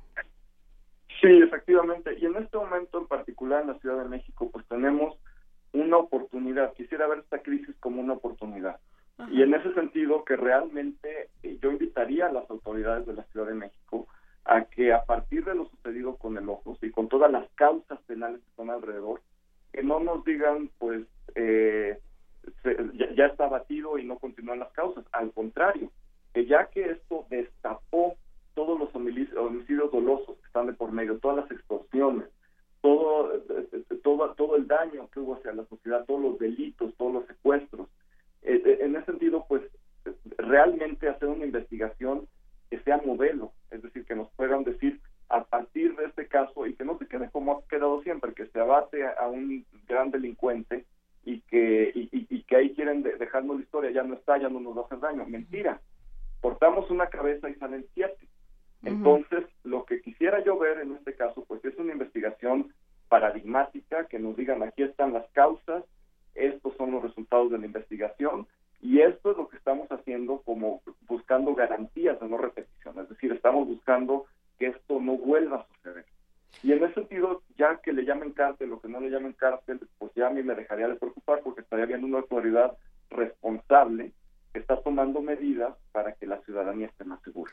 No, pero ya lo que dijo, lo que salió a decir Edmundo Garrido fue que se va a llegar hasta sus últimas consecuencias y se procederá de acuerdo con, eh, con lo que haga falta, o sea, los lugares comunes que ya conocemos y que no llevan a nada. Exactamente, pero ahí es donde los ciudadanos tenemos que transformar esos lugares comunes en exigencia. Y decirle, señor procurador, usted nos dijo que llegaría hasta las últimas consecuencias. A un mes de lo ocurrido, ¿dónde están las últimas consecuencias? A dos meses, ¿qué ha pasado? A tres meses, es decir, no olvidarnos. Y porque aquí tenemos un caso de concierto delictivo, es decir, una serie de actores que, que están llevando a esta situación de eh, criminógena y, tenemos pues un laboratorio excelente para que la autoridad nos diga así se debe hacer una investigación delictiva. O sea, yo, yo quisiera que, que, de verdad la Procuraduría aprovechara esta crisis, la transformara en oportunidad y que a partir de la exigencia ciudadana y de, y de una motivación propia, pues nos pudieran decir así es como vamos a empezar a actuar y así vamos a hacer bien las cosas. Pero bueno, de lo que yo, de lo que yo quiero a la realidad, pues hay una brecha mínima. pero ya queda sentado, no solo lo que tú quieres, Juan Salgado, que bueno, supongo que querrás muchas cosas, pero, pero de, de cómo, cómo tenemos que empezar a operar como, como conjunto de ciudadanos, ¿no? Seguir pensando, bueno, pero todo va a ser, seguir igual y no va a pasar nada y esto solo va a crecer pues no tiene no tiene demasiado sentido, no nos deja demasiados recursos como ciudadanos. Sí, efectivamente. Estamos cayendo en lo que en inglés se llama el nothing works criminology, es decir, la criminología de nada funciona.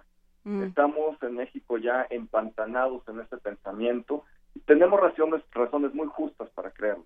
Sin duda alguna, pues tenemos toda una experiencia que nos lleva hacia allá. Sin embargo, eh, no debemos dejar de exigir a la autoridad que ante un caso de este tamaño, que sobre todo que está abriendo tantos delitos colaterales, y que nos da esta, oportunidad de entender cómo funciona, pues que, pueda haber un aprendizaje, es decir, que pueda realmente la autoridad, eh, a partir de lo sucedido, conocer cómo operan estas organizaciones en la Ciudad de México y, y, realmente llegar, pues ahora sí como dijo el procurador, a las últimas consecuencias por aquí nos compartieron, eh, si no me equivoco es Henry, Henry Cabriole, nos comparte en redes sociales el artículo que precisamente escribe, si no me equivoco, lo escribe Víctor Sánchez, Víctor Manuel Sánchez Valdés, en Animal Político llamado eh, Los cárteles que operan en el centro de México y habla, por supuesto, de Guerreros Unidos, de Zetas, de familia michoacana y menciona por ahí muy interesante el asunto de la Unión Tepito, que, que se relaciona directamente precisamente con el cártel de Tláhuac. Habrá que, habrá que seguir discutiendo todos estos temas y que esto sea la oportunidad de que se abran desde otras perspectivas. No, no sé con qué te gustaría cerrar, Juan Salgado. Sí, bueno, Víctor Manuel fue mi alumno en el doctorado en el CIDE y la verdad es que pues es excelente investigador y su artículo pues sin duda alguna que pues nos da una visión muy amplia de toda esta complejidad de organizaciones delictivas en la Ciudad de México y que pues es una respuesta muy concreta a, a los planteamientos de Mancera. Entonces yo creo que tenemos que partir de la realidad, diagnosticarla bien y sobre todo no cerrar los ojos ante lo que está sucediendo. Pues muchísimas gracias, doctor Juan Salgado, profesor investigador del CIDE. Eh, gracias por esta conversación y seguimos discutiendo estos temas, si te parece. Con muchísimo gusto, hasta luego. Muchas gracias. y nos vamos con música, Luisa Iglesias, eh, con la ¿Con qué, Juana Inés de esa? Pues mira, Luisito. eh, hace 61 años falleció el compositor, organista, pedagogo y musicólogo mexicano Miguel Bernal Jiménez. Y durante todo el tiempo que hablaba al principio del programa eh, Dulce Wet, eh, cuando hablaba de Miguel Bernal, yo quería preguntar, ¿es el del concertino? ¿Es el del concertino? ¿Es el del concertino? Y él, en efecto, es el del concertino. Y lo vamos a escuchar porque supongo que a los, a los escuchas de Radio UNAM les dirá muchísimo este concertino o retablo medieval, Mester de juglares para órgano y orquesta. Vamos viendo quién lo reconoce. Adelante.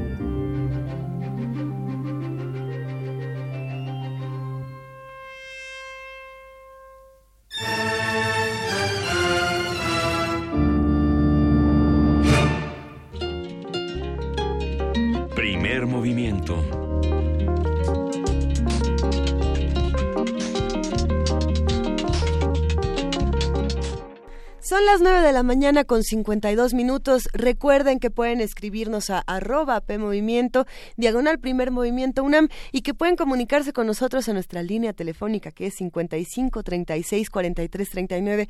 Hemos recibido muchas llamadas esta mañana, muchísimos tweets. Les, les agradecemos muchísimo por seguir haciendo comunidad con nosotros y, sabemos que los temas son complejos y que causan mucho enojo. También les agradecemos que no se enojen directamente con nosotros por lo que está ocurriendo, pero pues sí respondemos, ¿no? Por ahí R. Guillermo comentaba cosas interesantes, Miguel Ángel Gemirán, eh, hay, hay, muchísimos que, que nos han estado escribiendo esta mañana. Gracias a todos. Tenemos todavía un par de cosas más que discutir por acá, querida Juana Inés. En efecto, y muchas gracias a todos los que nos escribieron en, en redes sociales, en Twitter a Enrique Sánchez, a Alfonso de Alba Arcos, a Refrancito, a Armando Carreto, todo el mundo que tuvo esta, este momento de estrés postraumático de pues qué hora son. Ya, está sonando, ya está el Mester de Juglares en Radio UNAM. en efecto, a las seis de la mañana, todavía a las seis de la mañana está el Mester de Juglares. Este, los que ya no tenemos horario escolar, a lo mejor no lo oímos todos los días, pero ahí está. Nosotros no tenemos horario escolar. Tenemos un horario poco salvaje, Oye, pero estamos oyendo otras, bueno, yo estoy oyendo otras cosas a esto. Aprovechando para, no, no voy a usar el verbo estolquear ni nada por el estilo, pero para darle seguimiento a cómo están algunos de nuestros radioescuchas. Por ahí Refrancito, si no me equivoco, se había lastimado. ¿Qué pasó, Refrancito? ¿Cómo sigue, Refrancito? Y también Miri Isaac, Miriam Isaac, le mandamos un gran abrazo porque también por ahí tuvo algunas broncas de salud y nos contó que los famosísimos chiles en nogada que hace cada año y que además están muy buenos. Muy buenos. Y llevamos dos años comiéndolos con muchísimo gusto, pues este año no va a haber, pero el próximo sí. Y, y lo decíamos porque, bueno, ahorita les seguimos contando por qué, porque ya llegó Avispanator, Vania Nuche. ¿Cómo estás, ¿Cómo Vania? Muy bien, muy feliz de volver con todos ustedes después de pues, las vacaciones. Pues bueno, ¿dónde nosotros estabas, siempre Vania? estuvimos aquí. No, nosotros siempre estuvimos, pero ¿Te fuiste de algunos sí se vacaciones, fueron de vacaciones y es bonito ver a la emisora ya llena otra vez. Eh, sí, Hay que decir que ya se, ya eh, pueden venir. pueden venir por, sus regalos, sí, justo por eso lo mencionaba, A ver. porque ya eh, nuestras actividades aquí en Radio UNAM se normalizaron, así que ya pueden venir por sus regalos, los que tenían pendientes premios que recoger, pues ya pueden venir por acá, los esperamos en Adolfo Prieto 133, Colonia del Valle, recuerden que el horario de atención es solamente de 11 a 3 de la tarde o bien de 5 a 7 de la noche, de lunes a viernes nada más. Y hoy en Radio UNAM los invitamos para que se queden. Al terminar primer movimiento, disfruten de Ambiente Puma con la maestra Mireya Imas y todo el equipo del Pues el programa universitario de estrategias para la sustentabilidad a las 10 de la mañana por el 96.1 de FM. En la tarde a la una tendremos eh, perdón, el noticiario Prisma RU con mucha información sobre el mundo y nuestra universidad. Diáspora de la danza, una retransmisión a las 3 de la tarde y por supuesto como todos los días resistencia modulada a las 8 de la noche. Recuerden seguirnos en línea por www radiounam.unam.mx y síganos en redes sociales como arroba radio UNAM. Pues muchísimas gracias. Que tengan un excelente día. Muchas gracias. Muy gracias. Vania. Y bueno, hay que recordar, por, eh, por si lo había olvidado, por si no lo había escuchado, el 4 de agosto cumplimos tres años y vamos a celebrarlos con una emisión en vivo desde nuestra sala Julián Carrillo, aquí en Adolfo Prieto 133. Vamos a tener a la Sonora Balcanera, vamos a discutir eh, la importancia del diálogo, el arte de la conversación diferentes cosas de las que vamos a platicar. Es que por eso yo me estaba acordando de los chiles en nogada, porque cada cumpleaños de primer movimiento nos hemos comido un chile que nos traía, por ejemplo, Miri Saca a la sala Julián Carrillo. Este año esperemos que, que todos los radioescuchas que hacen comunidad con nosotros vengan, nos acompañen en la sala y celebren con nosotros, porque no hay nada más bonito y nada más disfrutable que poder eh, darnos un gran abrazo, podernos conocer, eh, vernos un poco las caras, además de, de este ejercicio radiofónico que involucra muchísimo de imaginación. A mí eh, personalmente disfruto muchísimo cuando se me acercan y me dicen, ay, Te imaginaba diferente. Te imaginaba más grande. Pues sí, como ves. Pero bueno, eh, todo eso lo vamos a poder platicar el 4 de agosto. Vengan con nosotros a partir de las 7 de la mañana. Vamos a estar por aquí de 7 a 10 de la mañana. Vengan a saludarnos del 4 de agosto. A la hora- si pueden nada más venir un ratito, pues venga un Eso. ratito. El, el tiempo que sea necesario. Querida Juana Inés de esa, siempre es un placer convivir contigo cada mañana. Gracias por este programa. Gracias a todos los que lo hacen posible del lado de producción, redes sociales, invitados, coordinación, re- ingenieros en cabina. Ya Arturo me estaba echando cara de... ¿y qué onda? Ya nos vamos y nos vamos con música, Paco. ¿Con qué nos vamos? Nos vamos con, eh, no sé Paco, pero no importa, la invitación de Javier Torres Maldonado para asistir a los conciertos y conferencias, conciertos de Laberintos Sonoros 2. En, la, en el Centro Nacional de las Artes vamos a escuchar esta invitación y vamos a escuchar también de Javier Torres Maldonado, el Orior para pianoforte solo. Vamos eh, con Cándida Felice al piano, vamos. Esto fue primer movimiento. El mundo desde la universidad. Buenos días amigos de Primer Movimiento, de nuevo soy Javier Torres Maldonado, director artístico del ciclo internacional de música Laberintos Sonoros del CENART. Pues les anuncio ya que hoy, miércoles 26 de julio a las 17.30 horas, en la Galería Central del CENART, tendremos el espectáculo Sonidos de una exposición ligado a la, a la exposición precisamente Infosfer y la intérprete que tendremos hoy es Isabela Fabri, saxofonista italiana extraordinaria. No se lo pierdan, los esperamos en la Galería Central del CENART hoy mismo. Y además les anuncio el concierto Diálogos, Mitologías. Eh, ejecutan, eh, está a cargo de Carmen Thierry, oboísta, Gerardo Ledesma, fagotista, y Alejandro Garañón, pianista, en colaboración con la Coordinación Nacional de Música y Ópera de Limba. Y tenemos mañana, jueves 27 de julio a las 20 horas en el Auditorio Blas Galindo, un excelente programa que nos ofrecen con música de Nancarrow, de Achim Bornhoff, que no he tenido oportunidad de decirlos eh, anteriormente, pero Achim Bornhoff es un compositor alemán que está por primera vez en México y una parte de la programación contiene mucha de su música, no se lo pierdan, porque Achim Borghoff es además el profesor de composición electroacústica, director del estudio de música electrónica y director de toda la música contemporánea, nada más ni nada menos que del Mozarteum de Salzburgo, pero sobre todo es un excelente compositor. Y tenemos otras piezas, un estreno mundial de Marcela Pavía, muchas otras cosas. Y además, como estamos conectados con la gran tradición musical, pues tendremos música de Schumann también y otros compositores muy interesantes. Asimismo, les anuncio ya el viernes 28 de julio a las 8 de la noche tenemos el concierto Inflexiones del Ensamble Taller Sonoro de Sevilla, España, y nos ofrecen un programa interesantísimo, un programa de música española contemporánea, pero no solamente, combinado con piezas de Gabriel Manca, compositor presente en el seminario de composición, es profesor de, composición del Conservatorio de Milán, y de su servidor Javier Torres Maldonado. Así que no falten, es en el Auditorio Blas Galindo, viernes 28 de julio a las 8 de la noche dentro del CENART. Todos los eventos son a entrada libre, el cupo es limitado, así que traten de llegar un poco antes. Los esperamos.